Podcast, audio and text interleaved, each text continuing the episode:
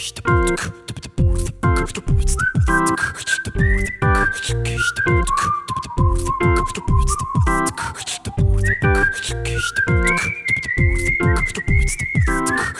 Freunde, hier sind wir wieder, euer Airwall Podcast. Die Oscars sind vergeben. Will Smith hat ordentlich zugelangt.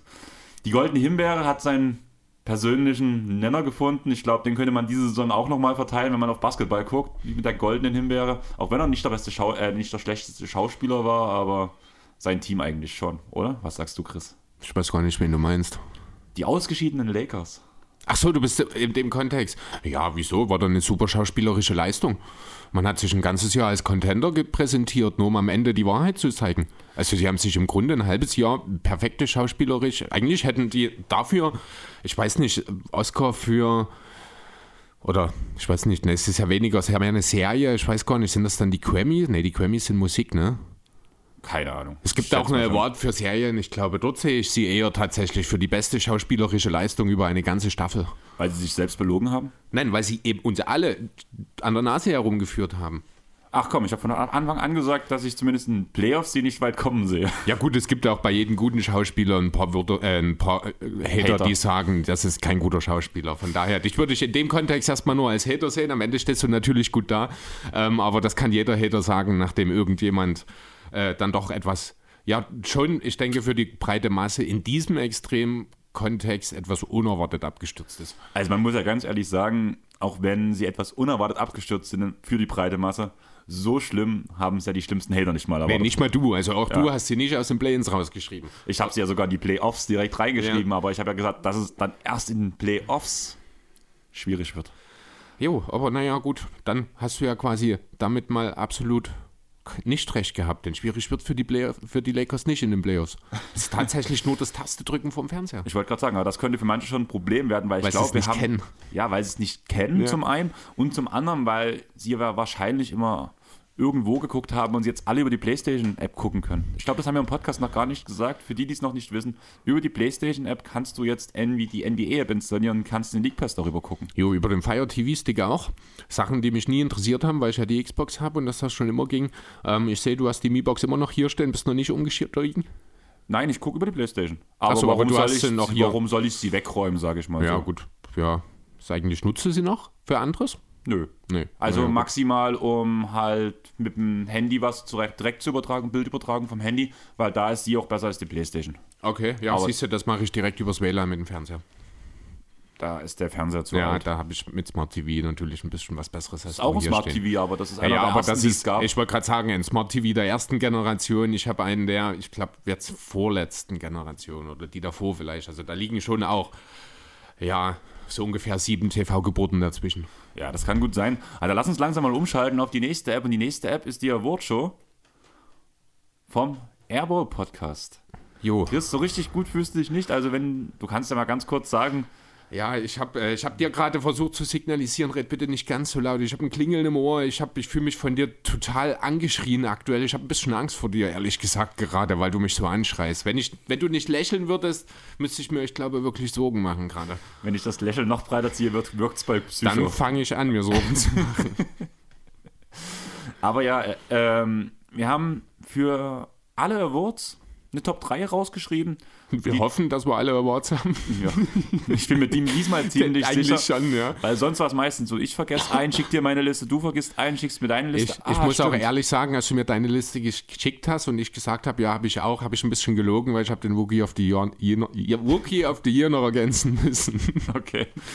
Also ich war ein bisschen stolz, so, dass du halt mir gesagt hast, wir haben beide dieselbe ja. Liste und ich dachte mir so, yes, da muss es wirklich mal stimmen, dass wir genau dasselbe ver ähm, verpassen. Ist noch nie passiert. Nee, das stimmt. Zu den Awards kommen noch unsere All-Rookie-Teams, unsere All-Defensive-Teams und unsere All-NBA-Teams. Mit denen werden wir danach auch enden. Ja. Ich bin tatsächlich sehr gespannt, was wir so auch bei den Awards haben. Ich bin nicht bei jedem Award äh, schon zu 100% sicher, wen ich ihn gebe, um ehrlich zu sein. Bei ein, zwei bin ich da wirklich hart noch am Überlegen. Das, da wird vielleicht auch, wirst du ein bisschen den Einfluss oder die entscheidenden Punkt vielleicht dazu geben können dann am Ende. Kann gut sein. Eigentlich, wo ich mir unsicher bin, sind zwei Awards, muss ich sagen. Und bei dem einen habe ich mich nur dafür entschieden, weil ich einen gewissen Spieler im All-NBA-Team haben wollte. Mhm. Und das hatte Einfluss dann auf meinen MVP-Award. warum Okay. ich den anderen Spieler reinholen wollte. Aber dazu dann später mehr. Bin ich gespannt. Ähm, ich würde einfach sagen, wir fangen direkt mit dem Most Improved Player an. Okay. Ähm, wollen wir, nachdem wir unseren Platz 1 jeweils verkündet haben, sagen, wen wir vor der Saison getippt haben oder wollen wir es direkt am Anfang raushauen? Ähm, da du die vor dir hast, ich habe die Tipps von vor der Saison nicht, würde ich sagen, du haust einfach unsere Tipps vorher raus, dann nennen wir unsere ja, äh, Runner-Ups, bevor wir dann eben den Award vergeben, oder? Ich würde sagen, wir können ja nochmal ganz kurz auf unsere vor der Saison Spieler eingehen, kurz sagen, warum es nichts geworden ist, weil ich kann dir verraten, wie es ist. Wir haben, glaube ich, keinen einzigen richtigen Tipp. Das ist gut möglich, ja. Und ja, dann sag doch mal, warum es Michael Porter Jr. nicht geworden ist diese Saison. Ähm, ja, es ist relativ einfach. Er hat einfach nicht ganz die Leistungen erreicht oder die, äh, ja, den Output geschafft wie in der vorangegangenen Saison. Hat in erster Linie damit zu tun, dass er keinen einzigen Punkt erzielen konnte dieses Jahr und ja, einfach bisher noch nicht gespielt hat. Vielleicht wird es in den Playoffs nochmal relevant, aber das hat natürlich für den Regular Season Award null Einfluss. Ähm, ja, mal schauen, wie es nächstes Jahr aussieht. Aber ohne Spiele kannst du halt keinen Award gewinnen. Ja, gebe ich, an voll- Ben Simmons. Gebe ich dir vollkommen recht. M- Selbst Ben Simmons bekommt dieses Jahr nicht den Rookie of the Year Award. Vielleicht hat er nächstes Jahr eine Chance, weil die Vielleicht. Leute denken, er hat ja letztes Jahr nicht gespielt. Der ist ja neu. Ne? Neues Ah, Trikot, neues, neue Stadt. Vielleicht hat er auch eine neue Frisur bis dahin, aber Oder eine neue gucken. Freundin. Wobei hat er sich nicht verlobt, während er in Philly noch. Ah, übrigens hat er jetzt in Philly verklagt, da haben wir auch noch nicht drüber geredet. willst du da ganz kurz deine drei, vier Ah, Worte dazu dieser? Vollidiot, ey. Ich hab den Typen mittlerweile so gefressen. Was soll denn das? Er weigert sich monatelang zu spielen. Es ist alles, für, zumindest für das, wie wir es mitbekommen haben, ist es mit diesen Strafen alles gerechtfertigt gewesen. Und ja, gut, Für einerseits. das, wie du es siehst, weil ich habe immer ein bisschen pro für ihn argumentiert, wenn halt diese psychische Erkrankung ist, dann kannst du immer noch. Wenn es eine psychische Erkrankung gäbe, dann gäbe es einen Attest oder irgendwas. Das hat es nicht gegeben, also ist für meine Ein Verständnis. Attest gab es von einem Arzt, das hat Philly aber nicht anerkannt, weil Philly wollte, dass die eigenen Ärzte überprüfen. Ist auch was das ich gute Recht. verstehe von an Phillys Stelle. Allerdings sage ich mir auch, dass du nicht zu jedem Arzt mit psychischen Erkrankungen gehst. Ich habe ja auch, wo ich Also- meine Therapie hatte, wo ich ja auch ein halbes Jahr nicht auf Arbeit fast war, bin ich auch nicht zu meinem normalen Hausarzt gegangen, sondern bin zu meinem Kindheitsarzt gegangen, weil ich Ja. gesagt habe, ich kann mich meinem normalen Hausarzt nicht so anvertrauen wie dem von früher. Das mag ja sein, aber du kannst mir nicht erzählen, dass es in der NBA-Staff, Medical Staff von NBA-Teams keine äh, Psychologen und ähnliches gibt. Ich sag, sag doch nicht, dass es die nicht gibt, aber mir geht es darum, dass du dich nie, nicht einen anvertraust. Ja, das Und mag das ja halt sein, eine aber Sache- auch dort hat er hat sich ja offenbar komplett der ganzen Sache verweigert. Es ging ja nicht mehr um, er hätte sich ja nicht mehr zwingend anvertrauen müssen. Offenbar war er ja nicht mehr bereit, mit denen zu reden. Ne, da geht es ja nicht mehr um Details. Also ich finde das schon ziemlich schwach, muss ich ganz ehrlich sagen, was Ben Simmons jetzt hier macht. Man hätte die ganze Sache jetzt auch einfach beenden können. Es Das ist nicht so, dass er in so. den nächsten Jahren jetzt so unbedingt dieses Geld zwingend braucht. Wenn er weiß, dass er monatelang nicht spielt, kann man vielleicht auch seinen Lebensstil ein bisschen anpassen, dass man dann vielleicht nicht unbedingt. Es gab ja auch Gerüchte darüber, dass es angeblich im Laufe dieser Zeit auch wirklich zu finanziellen Engpässen bei ihm gab. Was dort dran ist, weiß ich nicht.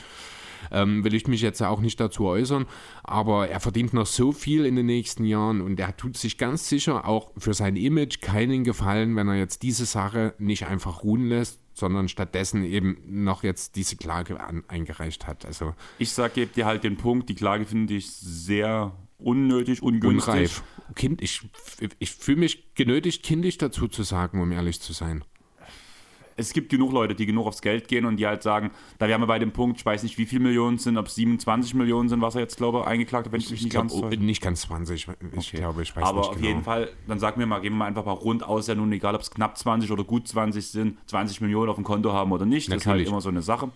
Und wenn man halt zumindest eine Chance hat, einen Anteil dazu zu bekommen, kann ich gut nachvollziehen, dass man es macht. Was ich nicht nachvollziehen kann, ist, wie gesagt, ich will mich bei dem Punkt psychische Erkrankung nicht äußern bei ihm, einfach weil es kann gut sein, ich kann mir das vorstellen, ich wir, weiß, wie wir, schnell wir man stecken ja auch selber nicht drin. wie schnell man in ein Loch fallen kann, weiß ich selber und was manchmal für wirklich Kleinigkeiten einen dann immer noch tiefer runterziehen, da kann ich auch, kann ich auch genug Geschichten erzählen.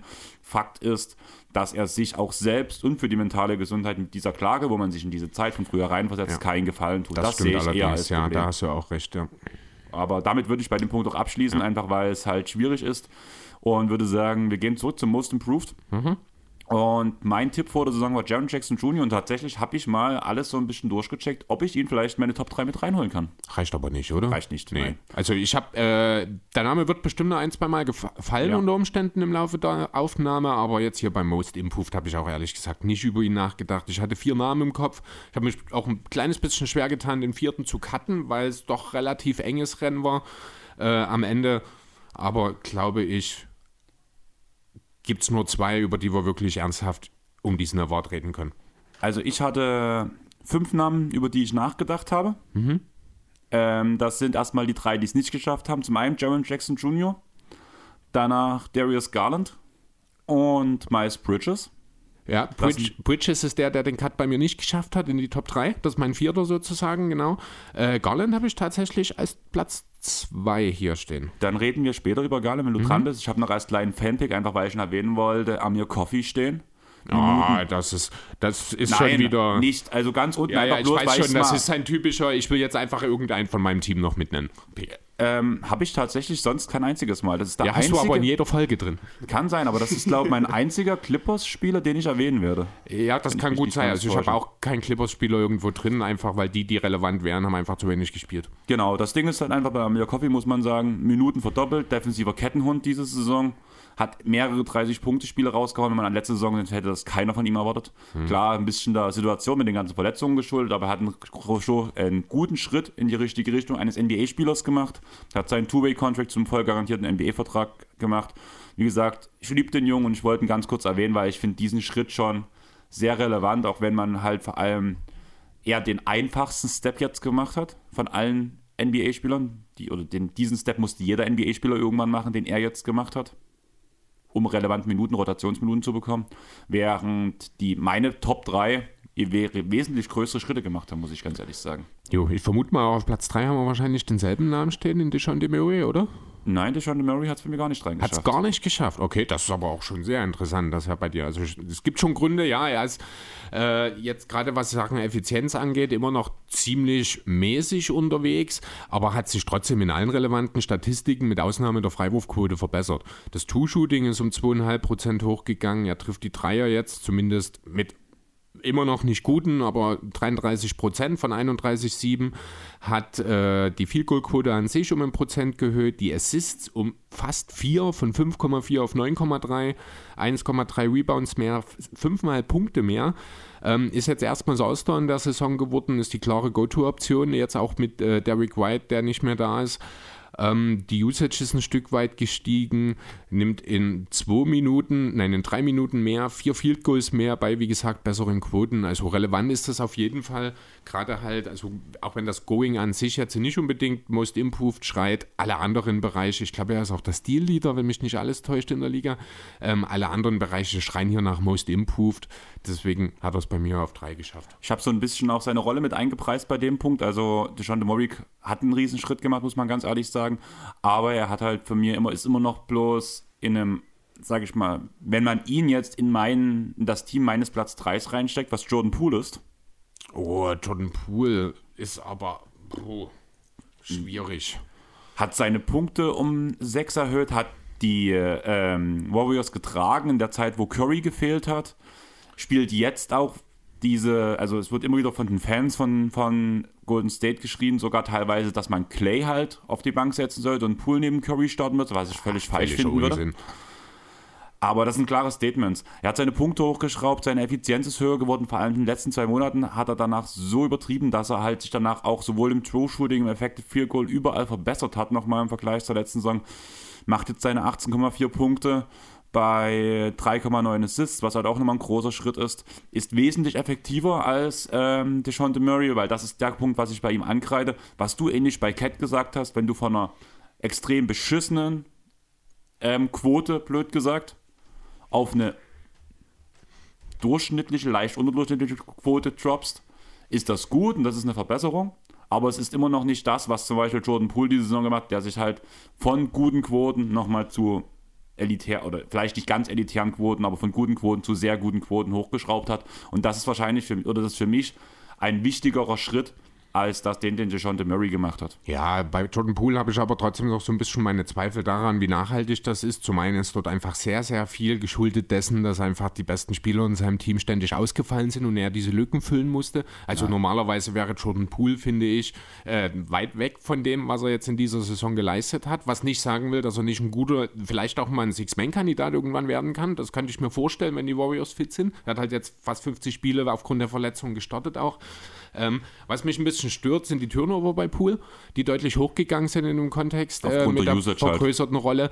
Ähm, das tut mir ein bisschen weh, weil das ist bei Murray beispielsweise auch nicht so, wobei man eben bei Murray auch sagen muss, ganz klar, während äh, Pool so ein bisschen aus dem Nichts zu einem guten Rotationsspieler geworden ist, der aufgrund der Verletzung ein bisschen überperformt hat, hat Murray halt den Sprung von einem soliden Starter zu einem All-Star gemacht. Und das finde ich, dieser Sprung ist mir wichtiger, als der den Pool gemacht hat. Ja, aber ich, also mir ist halt Effektivität immer sehr wichtig. Wir auch bei meinem Platz 2 und Platz 1 sehen. Da habe ich halt sehr viel Wert drauf gelegt. Das habe ich also vor allem diese Dreierrunde mit Garland, mit Pool und mit Bridges.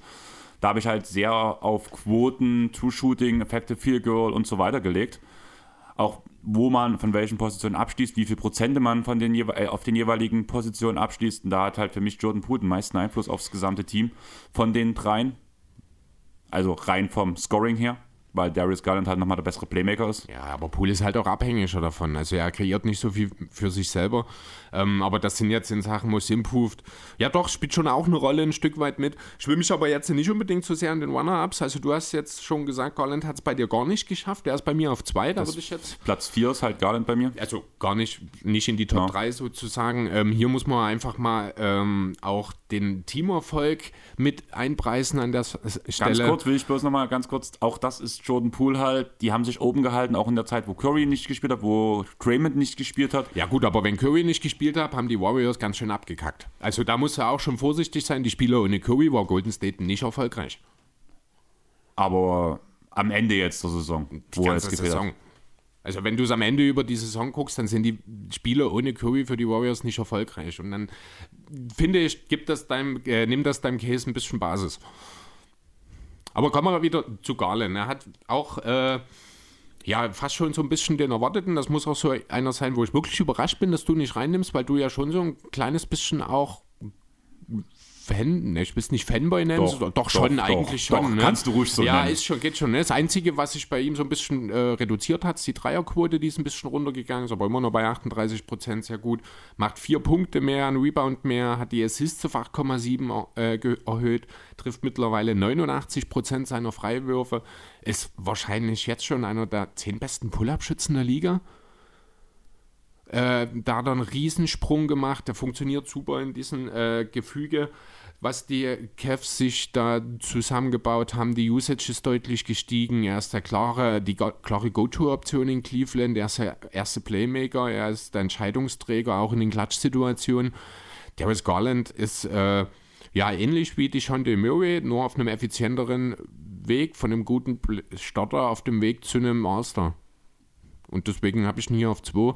An Platz 1 gibt es eigentlich kein Vorbeikommen, auch wenn ich mich da schwer getan habe, weil die Anzahl der Spiele ein bisschen schwierig sind. Aber du musst noch jemand anderen auf Platz 2 haben. Genau, und einen, über den ich sogar schon mal in, dem, in dieser Funktion geredet habe. Ich muss halt ehrlich sagen, ich habe mich größtenteils bei dem ganzen Most Improved auf Night-Test verlassen, habe mir auch noch ein bisschen Tape von allen Spielern angeguckt, habe mir dann O- und D-Ratings sehr viel angeguckt, ähm, True Shooting, Effective Field Goal und alles auf die Per 100 bzw. Per 36.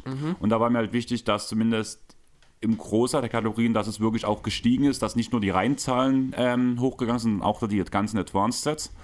Und da habe ich halt einen Spieler, der halt mir, ich habe meinen Underdog MIP genannt und das ist Anthony Simons. Ist das nicht ein Sophomore? Anthony ist in seinem dritten Jahr. Der hat Okay, jetzt drei Jahre gemacht, hat seine Punkte von 12 auf 18,4 hochgebracht, hat neben Lillard funktioniert, wo CJ gefehlt hat, hat neben CJ funktioniert, wo Lillard gefehlt hat, wo beide gefehlt haben, hat er brilliert, hat in allen relevanten Quoten klare Steigerungen gemacht. Was? Also ich sehe sofort, dass die Dreierquote um 2% gesunken ist. Da muss ich noch nicht mal lange suchen. F, die, ah, ich war gerade in der falschen Tabelle. Ich war gerade bei Pool oben. Okay. Ähm, Free Throws hochgegangen um 8%, die, ähm, die Feldwurfquote um ganze 9% hochgegangen, Effective Field Goal ist ungefähr gleich geblieben, True Shooting hat er sich verbessert. Hat halt einfach eine viel größere Rolle eingenommen, hat aber vor allem per 36 halt trotzdem alle Werte nochmal nach oben geschraubt. Ja.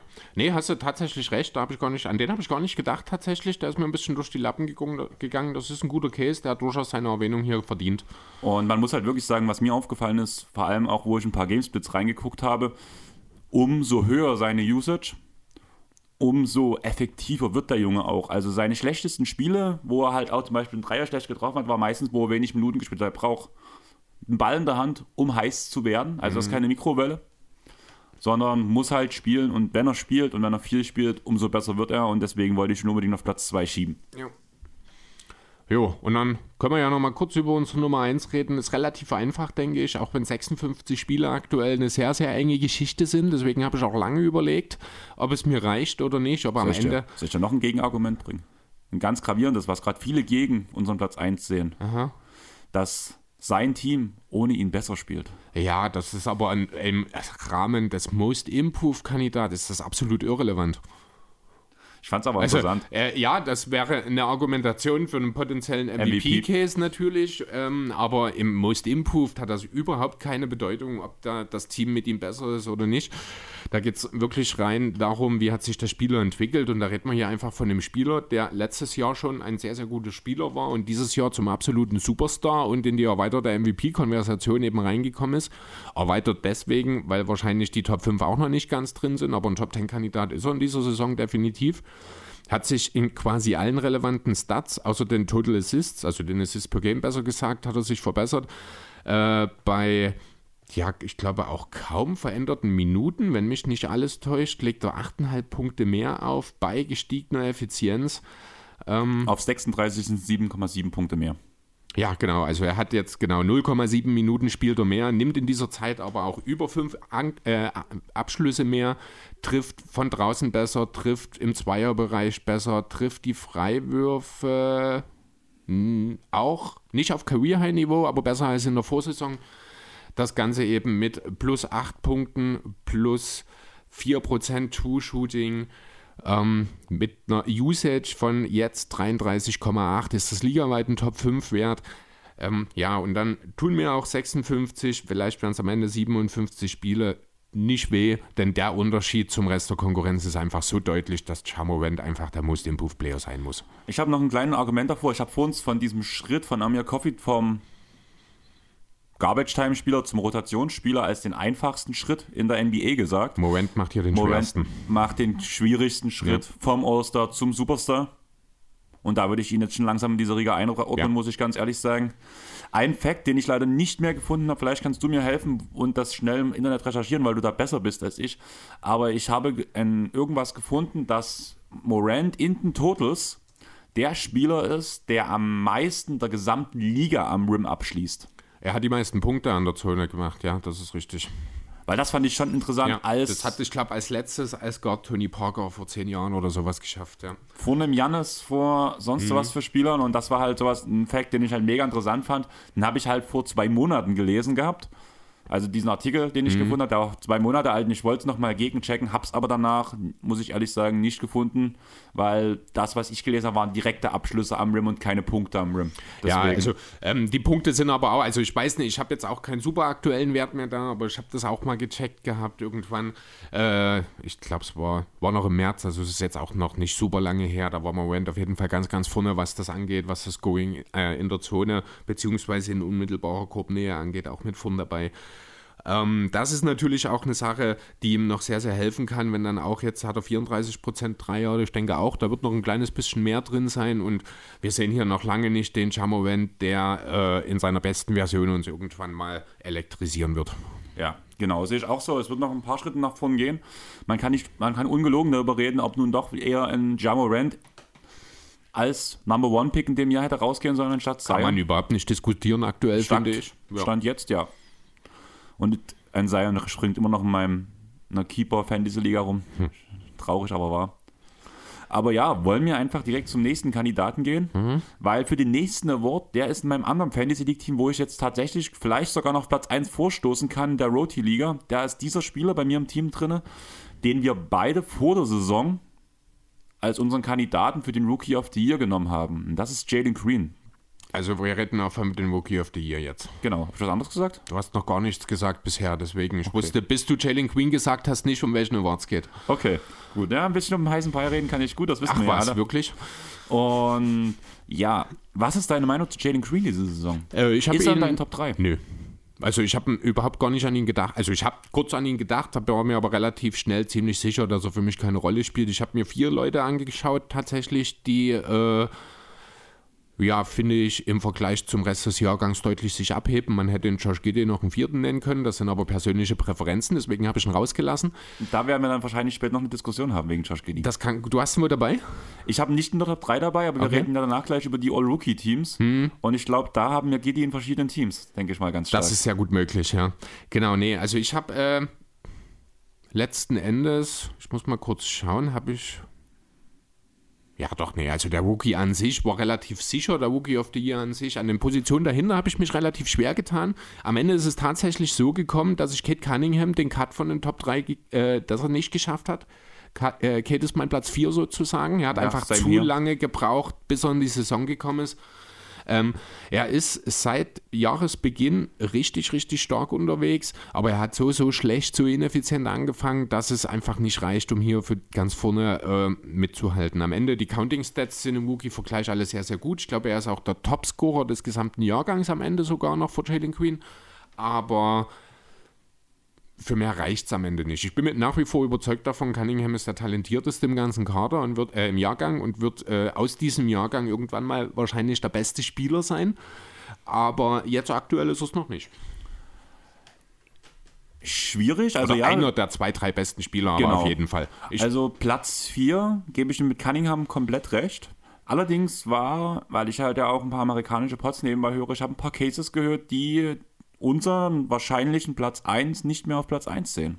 Und da gibt es sogar einen deutschen Vertreter, der das ich habe so sieht. verschiedene Cases schon gehört, die jemand anderen auf Platz 1 sehen. Aber ich kann da nur ganz schwierig mitgehen. Also ich kann durchaus das verstehen. Ich würde sagen, wir nennen erstmal kurz Platz 3, denn ich vermute mal, du hast dort genauso wie ich auch Franz Wagner stehen. Genau, den deutschen Ja. Vertreter.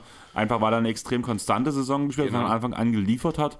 Er hat zwischendurch mal einen kleinen Drop-Off gehabt, von dem er sich auch nie wirklich so richtig erholt hat. Das war der Mhm. Punkt, wo danach die Gegner angefangen haben, sich auf ihn einzustellen, zu scouten. Das wird seine große Aufgabe in der Offseason sein, Lösungen zu finden, wenn jemand sein Spiel durchschaut.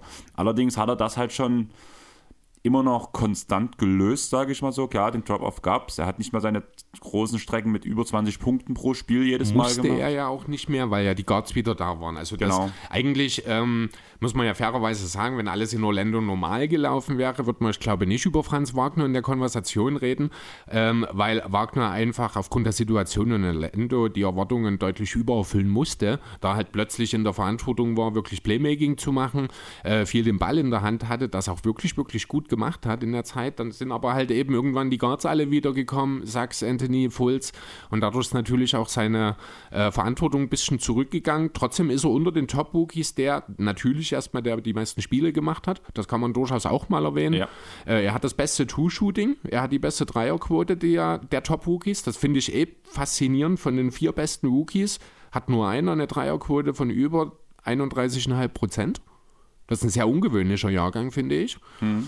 Ähm, ja, gleichzeitig hat er aber auch trotz der hohen Verantwortung, die er phasenweise geschultert hat, auch die geringste Turnover-Rate in diesem äh, Quartett. Deswegen, äh, finde, man merkt einfach, dass er schon ein gut ausgebildeter Profi war, Ja, dass er genau. halt schon in einem Profiteam bei Alba gespielt hat, dass, bei, dass die Wolverines einfach ein sehr, also Michigan eine Mhm. sehr gute Anlaufstelle für junge Spieler ist, um sie weiter auszubilden. Und einem guten Trainer, der hat ja, da- das hat ja auch Moritz Wagner ein paar Pots manchmal erzählt, wie der Trainer halt arbeitet mit denen, dass er halt viel Wert wirklich auf durchdachtes Spiel legt, so ein bisschen blöd gesagt, die Popovic-Schule in Anführungsstrichen. Mhm.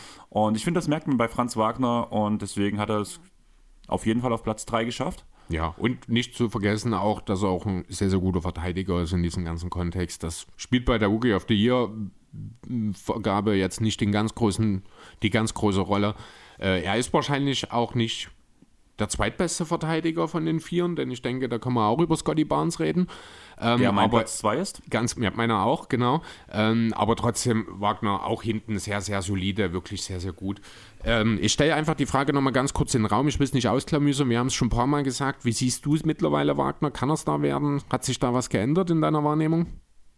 Also ich gebe ihm mittlerweile, ich habe immer gesagt, dritt- bis viertbester Spieler, ich gebe ihm den zweit- bis drittbesten mittlerweile, muss ich sagen. Ja, das genau. Also ich muss sagen, ich, ich, ich sehe ihn jetzt in seinem Ceiling im Laufe der Saison nicht unbedingt gestiegen. Weil. Aber ich habe ähm, mir am Anfang, wo wir drüber geredet haben, habe ich immer noch weniger erwartet und habe halt gedacht, Ja. er ist immer noch ein Outlier und der wird gegen die Rookie-Wall klatschen, sage ich mal so. ist er ja auch ein bisschen. Ja, ein bisschen. Ich sag mal so, er hat sie geschrammt. Ja. Er ist nicht direkt dagegen gefahren, aber er hat sie geschrammt. Er hatte, also Franz Wagner hat jetzt einen Lackschaden. ja. ja, genau, ja. Ähm, wer die Wookie Wall auch so ein bisschen aus, ausgewichen ist, ist tatsächlich Scotty Barnes. Der hat einfach relativ stur seinen Stiefel runter. Er hatte zwischendurch auch mal eine kleine Delle drin, hat aber ein Riesenfinale jetzt nochmal hingelegt, hat die letzten, ich glaube, fünf, sechs Wochen nochmal richtig, richtig stark abgeliefert. Ähm, übernimmt auch schon viel Verantwortung in der Offensive, ist ein wichtiger ähm, Anteil oder hat einen entscheidenden Anteil daran, dass Toronto eben am Ende doch das Team ist äh, mit der besten Bilanz der besten Rookies sozusagen. Äh, ja, das Einzige, was ihm so ein bisschen wirklich abgeht, er ist unheimlich dynamisch, unheimlich mobil, auch vorne wie hinten. Das, was ihm ein bisschen abgeht, ist der Dreier. Das wird am Ende vielleicht für ihn auch so ein bisschen entscheidend sein, wie weit es tatsächlich für ihn gehen kann. Jetzt hier hat es aber schon mal für Platz 2 gereicht. Ja, also man muss halt wirklich sagen, wir können ja offen reden, jeder weiß, dass dann Platz 1, wenn wir Scotty Barnes auf Platz 2 haben, dass Evan Mobley auf Platz 1 ist. Ja. Und ich verstehe die Diskussion. Alleine mit diesem Endsport, alle haben gedacht, jetzt geht die Usage runter, jetzt gehen die Punkte runter, wenn Siakam da ist, wenn Van Fleet aufspielt, wenn es in die heiße Phase der Saison geht. Aber nein, Scotty Barnes hat nochmal aufgedreht, hat seine ganzen Quoten nochmal ein Stück nach oben geschraubt, hat seine Punkte vor allem hochgeschroben, sage ich mal so. spielt fast 36 Minuten pro Spiel. Das ist halt zum Beispiel auch ein Punkt. Die Total Minutes zwischen Barnes und Mobley sprechen ganz klar für Barnes, weil Barnes mhm. über 200 oder hat 292 Minuten, nein, 288 Minuten mehr gespielt als Mobley. Ja, da hat fünf, zum einen schon mal fünf Spiele mehr und dann eben genau. auch mehr Minuten, richtig. Aber, das sind zwei, aber 200 Minuten sind viel auf eine ganze Saison, muss man ganz ehrlich mhm. sagen. Wo man vor allem bei einem engen Case, und wenn es Leute enger sehen als wir, kann ich mir schon gut vorstellen, dass die Minuten den Ausschlag gegen Tipp ja. geben können.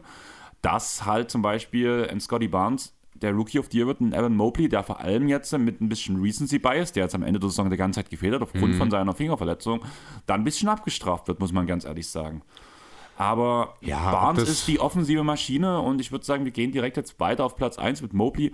Ich habe keine Idee, ich habe nie einen Big Man so gut in seinem Rookie-Jahr verteidigen sehen. Also wenn ich von anderen Leuten höre, dass, dann, dass man an Tim Duncan, Kevin Garnett vergleicht, das sind hohe Töne, aber die habe ich als Rookie halt nicht gesehen und ich habe noch niemanden in diesem Alter so gut verteidigen sehen wie Mobley. Vor allem in einem Konstrukt, was wir noch nie gesehen haben, mit diesen vielen Big Men. Und er ist das Bindestück, was alles zum Funktionieren bringt. Und das finde ich so beeindruckend. Ja, genau. Also ich habe mir ja auch als äh, ersten Stichpunkt, auf, äh, Stichpunkt aufgeschrieben, dass selten ein Rookie so einen großen defensiven Einfluss hatte, wie es Mobley jetzt für die Cavs war. Und kleiner Einwerfer plus, gerade weil du es gerade sagst, wir haben dieses Jahr zwei Rookies, die einen sehr großen defensiven Einfluss ja. haben. Genau, also es ist wirklich Wahnsinn. Ähm, das ganze Defensivschema funktioniert tatsächlich nur dank ihm, weil er eben so mobil ist, weil er, er spielt so ein bisschen die Janis-Rolle letztes Jahr, also die Rolle, die Janis letztes Jahr neben Poklopis gespielt hat. Man hat es auch direkt gemerkt, wenn einer von beiden, Jared Allen oder Evan Mobley, raus ist, wird es für die Cavs relativ schnell defensiv auch düster. Daran sieht man eben auch, wie wichtig eben dieses Konstrukt die beiden sind. Ähm, Allen vielleicht noch den Tick wichtiger für das Team aktuell ähm, bei der Wahl des Rookie, äh, des Depoys, wo wir da, wenn wir die Punkte haben, die wir letzte Folge hatten, hm. beziehungsweise wenn ihr das hört, die vorletzte Folge, wo wir mit Jonathan geredet haben, dass halt Allen einfach die, der Rim Protector ist, während halt ein Mobley, der Roamer ist. Ja, genau. Auch mehr draußen bewegen, mehr aus der Halbzeit kommen. Das ist natürlich auch wichtig. Das ist ähm, aber halt ist sofort relativ schwierig umzusetzen, wenn eben dieser Wim Protector nicht mehr fehlt. Das haben eben auch die Bugs relativ deutlich zu spüren bekommen mit ihrer nicht mehr so starken Defense in dieser Saison.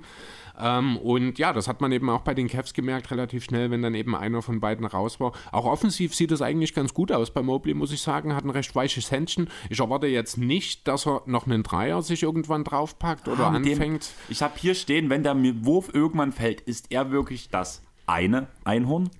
Ich sehe es nicht kommen. Also das kann natürlich sein, er ist noch sehr jung, das kann noch dazukommen, aber auch 66 Dreier, äh, Freiwurfquote sind sich, glaube die sprechen jetzt auch nicht unbedingt dafür, dass der Dreier irgendwann mal noch konstant fallen, fallen wird. Ähm, ja, aber auch ohne Dreier ist er immer noch einer, der über viele, viele Jahre einen extrem positiven Impact auf so ziemlich jedes Team, für das er an, äh, ja, spielen wird am Ende, geben wird und von daher tut es auch nicht weiter weh. Für mich gab es tatsächlich auch trotz des starken Finishes von Scotty Barnes nicht wirklich Zweifel daran, dass Evan Mobley der Rookie of the Year wird.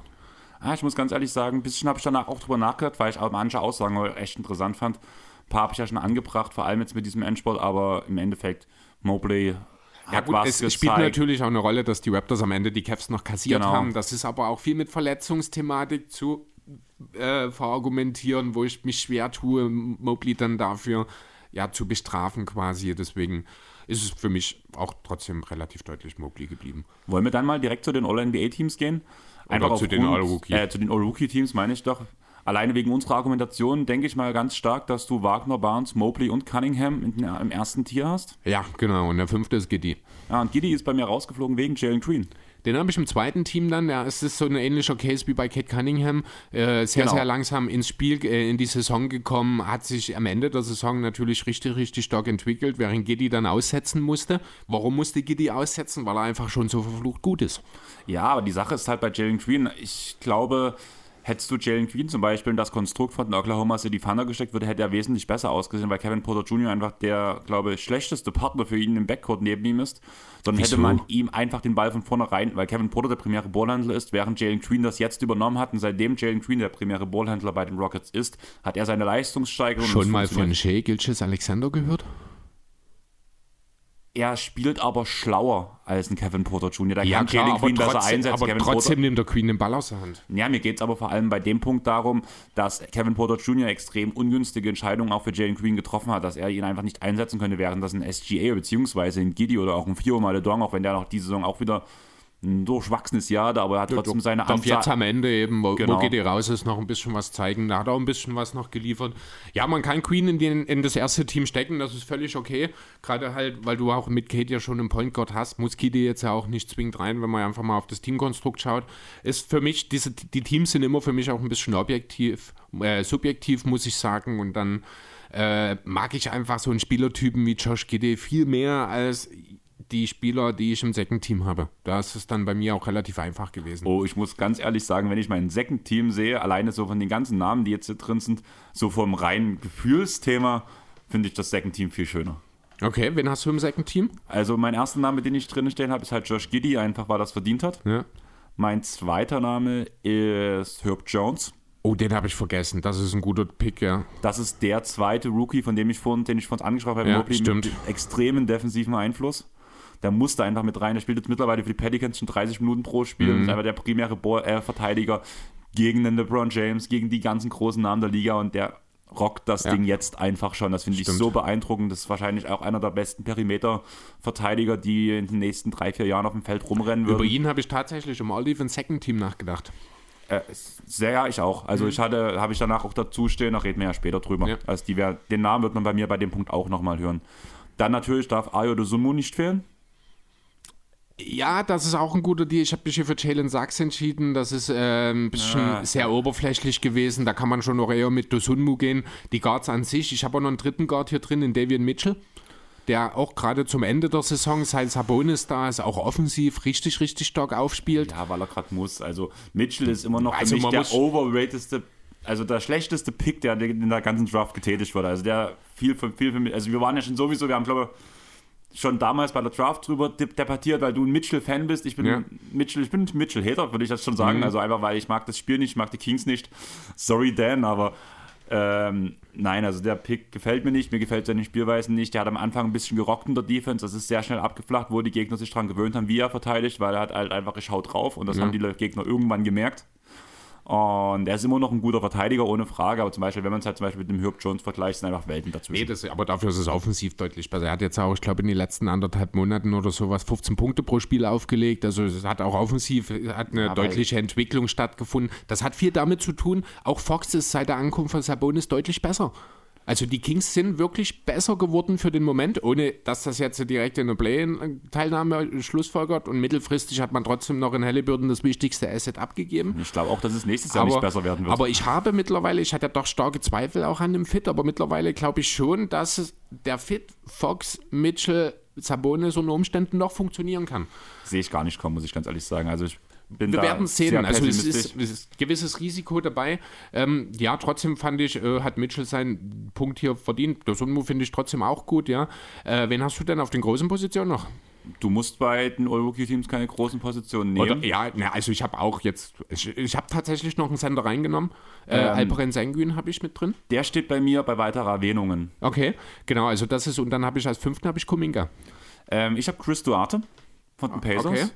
Der hat ein bisschen abgelassen, aber er hat Mhm. dann, aber er hat halt extrem hart geschaut, ähm, gut gestartet, ist trotzdem jetzt am Ende bei 13,8 Punkten, glaube ich, gelandet, wenn ich mich nicht ganz täusche. Ich habe mir das jetzt nicht aufgeschrieben bei den All-Teams insgesamt. Mhm. Ja, 13 sind es, ja. Hat aber halt auch nur 55 Spiele. Also das war jetzt so mein Aber erster hat er- Gedanke, deswegen wollte ich gleich schauen, weil er hat auch ein bisschen was ausgesetzt, hat ein Ja, bisschen da, ich gefehlt. hatte ihn ja auch meinem ähm, Fantasy-Team eine Zeit lang, also die hab, Zeit habe ich auch mitgenommen. Ähm, Kuminga und Highland sind die zwei Namen, die ich, wo ich mich nicht entscheiden konnte, wer den fünften Spot bei mir bekommt im All-NBA. Highland wäre auch noch so einer gewesen dann, genau. Das sind die zwei Namen, da habe ich hier stehen. Letzter Spot extrem schwierig, war Wahl zwischen Highland und Kuminga. Äh, beide unge. Ich habe mal wirklich alles geguckt, von Advanced Stats bei den beiden zu ähm, die äh, traditionellen Stats. Jeder hat so irgendwo seine Vorzüge, aber es tut sich alles gleich. Es bleibt Ich- eine Linie, die beiden es sind einfach komplett gleich. Ich habe mich danach im Endeffekt für Highland entschieden, einfach weil er in einem Team, was sein Skillset eigentlich genau so brauchte, wie er es hat, sich perfekt eingefügt hat in einem Team, was halt trotzdem oben mitspielt. Ich finde ihn dort sehr passend, macht Spaß, ihm zuzugucken. Und was ich sehr lustig finde, ich weiß nicht, ob das aufgefallen ist, du weißt, wie heißt Highland mit Vornamen? Bones. Also ich glaube nur ein Spitzname, den er gekriegt hat. Genau, ne? und Hm. du findest, also er heißt Neshawn und Ja. auf BKRF findest du ihn nicht unter Neshawn Highland, sondern so. nur noch unter Bones Highland. Okay. Musste Ähm, ich mal raushauen, weil ich es cool fand.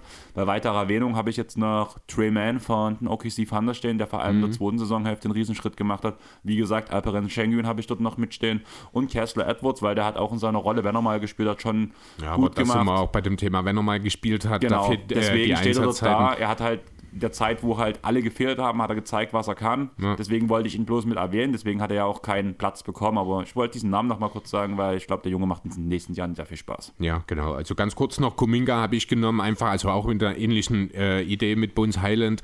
Äh, ich habe dann mich einfach fürs Talent entschieden. Kuminga ist im Vergleich zu Highland, ich glaube, dann doch der etwas, der, doch der deutlich talentiertere Spieler, würde ich sogar behaupten Ja. wollen. Von daher ist er dann, hat er dann für mich das Go für das Team 2 gegeben. Bei mir war halt der Punkt, dass ich es halt auf diese Saison gesehen habe. Ich fand halt, diese Saison hatte Highland noch mehr Ja, Einfluss. Nehmen sie sich halt insgesamt Genau. nicht allzu viel letzten Endes. Das ist, passt schon beides. Genau.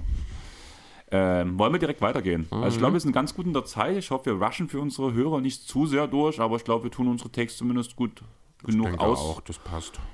Bauen. Und wenn ich euch jetzt sage, den Pod zwar habt ihr dann schon gehört, aber wir nehmen heute noch eine zweite Folge auf. Chris ist schon am Kotzen. Aber ja, wir machen ein Special für euch, aber das habt ihr dann ja schon erfahren, wie das genau ablaufen wird. Von daher würde ich sagen, gehen wir einfach zum nächsten Award und das ist der Coach of the Year. Oh, wie praktisch, den habe ich mir gerade rausgesucht. Sehr gut. Er lest das schon ist, vor mir. Das ist Kommunikation. Und was sagst du zu deinem Coach of the Year vor der Saison mit Rick Carly? Ja, knapp vorbei ist auch daneben, oder? Vielleicht versuche ich es nächstes Jahr nochmal, dann haben die Pacers vielleicht eine bessere Grundvoraussetzung. Ich habe mich auch immer noch nicht daran gewöhnt, dass es Saboteures noch ni äh, nicht mehr gibt. Ähm, ja, ich habe immer noch, ich hätte auch jetzt noch Vertrauen darin, dass es irgendeinen Coach auf dieser Welt geben muss, der die beiden Spieler miteinander kombinieren kann, weil ich finde immer noch theoretisch ist das ein geniales Off-Frontcourt-Duo. Ähm, ja, aber man hat es eben über Jahre nicht geschafft, hat zu Recht aufgebrochen, in die es in den Rebuild so ein bisschen gegangen und damit ist natürlich mein Pick völlig daneben.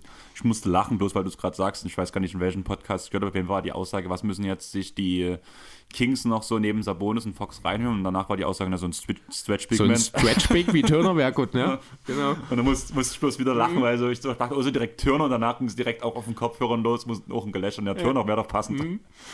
Und ja, musste kurz erwähnt werden. Also, ich habe Nate McMillan, knapp, dann, äh, knapp vorbei ist auch daneben. Trifft es eigentlich auch ganz gut.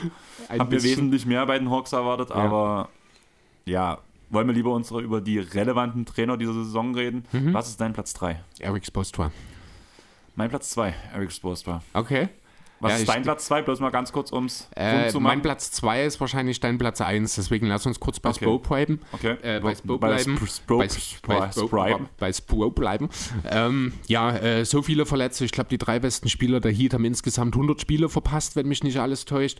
Ähm, immer wieder Wohlgeist, die in die Bresche gesprungen sind, sei es ein Robinson, sei es ein Omar Yurt-Seven, ein Max Trues oder wie die ganzen Gabe An- Vincent. ein Gabe Vincent, wie die ganzen undrafted Guys heißen, die sich Oder jetzt schön am Strand in Miami die blau zu sonnen können. Best, eine Spielerentwicklung auch, ja, wieder most improved, kann man irgendwo sagen. Aber Cody Martin. was der für einen Schritt Ja. gemacht hat von Charlotte in zu Miami, was er für eine Rolle einnehmen musste und dann auch wirklich effektiv gemacht hat, genial.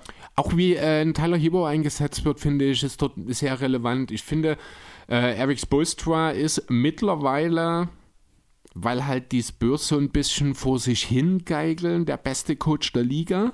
Vor allem, der noch keinen einzigen Coach the Year hat. Hat der echt noch gar keinen? Noch gar keinen Spurs. Das ist echt krass. Eigentlich, dafür müsste man eigentlich auf 1 setzen. Andererseits ist das Heat-Team dafür eigentlich auch zu gut.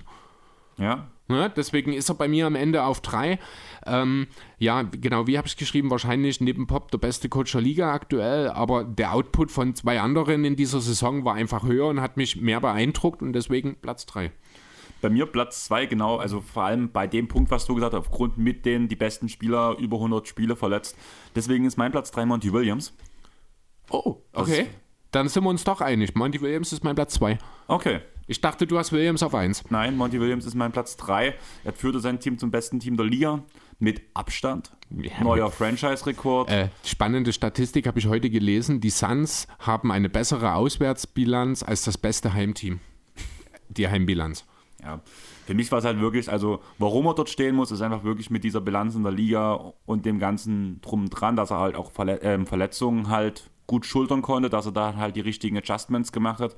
Aber er hatte halt zumindest immer seine besten Spieler zur Verfügung, weshalb ich Spo ein Stück weiter davon sehe, weil es da halt auch Spiele gab, wo ein Bam, wo ein Lowry und ein Butler zusammengeführt haben. Die Spieler wurden trotzdem gewonnen irgendwie. Ja gut, aber das kann man halt auch über die Suns ohne Paul oder Booker oder ohne beide sagen. Ja, aber Ne? wir hatten ja das Thema, dass beide war halt mal ein War- oder war- zwei war sehr Spiele. selten, das genau. stimmt, ja. Und man hatte immer mindestens einen von diesen, wirklich, wir haben ja auch gesagt, ähm, dass Booker ja einer der besten oder dieses Jahr besser ist als Paul. Zumindest auf Ja. dem Feld von den reinen Stats. Deswegen sehe ich halt bei beiden so den Punkt, solange du einen auf dem Feld hast, hast du einen Künstler auf dem Feld, hast du Mhm. jemanden, der ein Team leiten kann. Das hatte Spo nicht immer zur Verfügung und deswegen habe ich ihn halt einen Platz vor Monty Williams gesehen. Ja, kann man machen, ist okay. Dann wird sicherlich auf Nummer 1 Taylor Jenkins stehen. Genau, und ich Ja. frage mich die ganze Zeit, warum du denkst, dass ich Tyler Jenkins nicht auf Platz 1 habe, weil ich ja eigentlich Tyler oder Taylor? Taylor, oder? Taylor? T-A-Y, nicht T-Y. Warte, ich Okay. google das kurz. Taylor Jenkins. Vielleicht bin ich auch falsch. Ich dachte Taylor Jenkins. Was? Taylor Jenkins Reed? Nee. Memphis. Taylor Jenkins. Okay, Taylor. Zweiter Vorname Vetter. Wie der Cousin. Okay. Das ist immer egal, das ist immer lustig gewesen. Das hat mal, habe ich in der die Ärzte-Biografie gelesen. Ja, Farin Urlaub heißt ja mit richtigem Namen Jan Vetter. Und in seiner Schulzeit war das damals immer so, dass der Vorname, äh, der Nachname immer als erstes genannt wurde, wenn jemand aufgerufen Vetter wurde. Jan. Vetter Jan. Ja, warum ist Taylor Jenkins Coach of the Year? Ich denke, müssen wir nicht allzu viel, allzu groß machen, den Case. Memphis ist das Überraschungsteam schlechthin. Wir haben in der Offseason, ich habe sie positiver die Offseason gesehen als die meisten anderen. Äh, viele haben in Memphis einen Rückschritt gesehen. Ich habe gesagt, ich mag das. Man äh, entwickelt sich jetzt äh, personell nicht unbedingt weiter, setzt auf die intrinsische Entwicklung. Dass die so extrem sich jetzt herausstellt, das war natürlich nicht zu erwarten. Sind über 55 Siege jetzt schon. Ich glaube, das ist Franchise-Rekord, wenn mich nicht alles täuscht. Das ist Franchise-Rekord. Ja. Haben das haben die sogar schon vor ein Vor einer Weile, ich glaube Genau. 51 oder 52, waren es 52. bisher, ne? Genau. Ja, ähm, man hat 22 Spiele ohne Charmorant gemacht, 20 davon gewonnen. Das muss man zweifellos auch dem Coach mit anrechnen.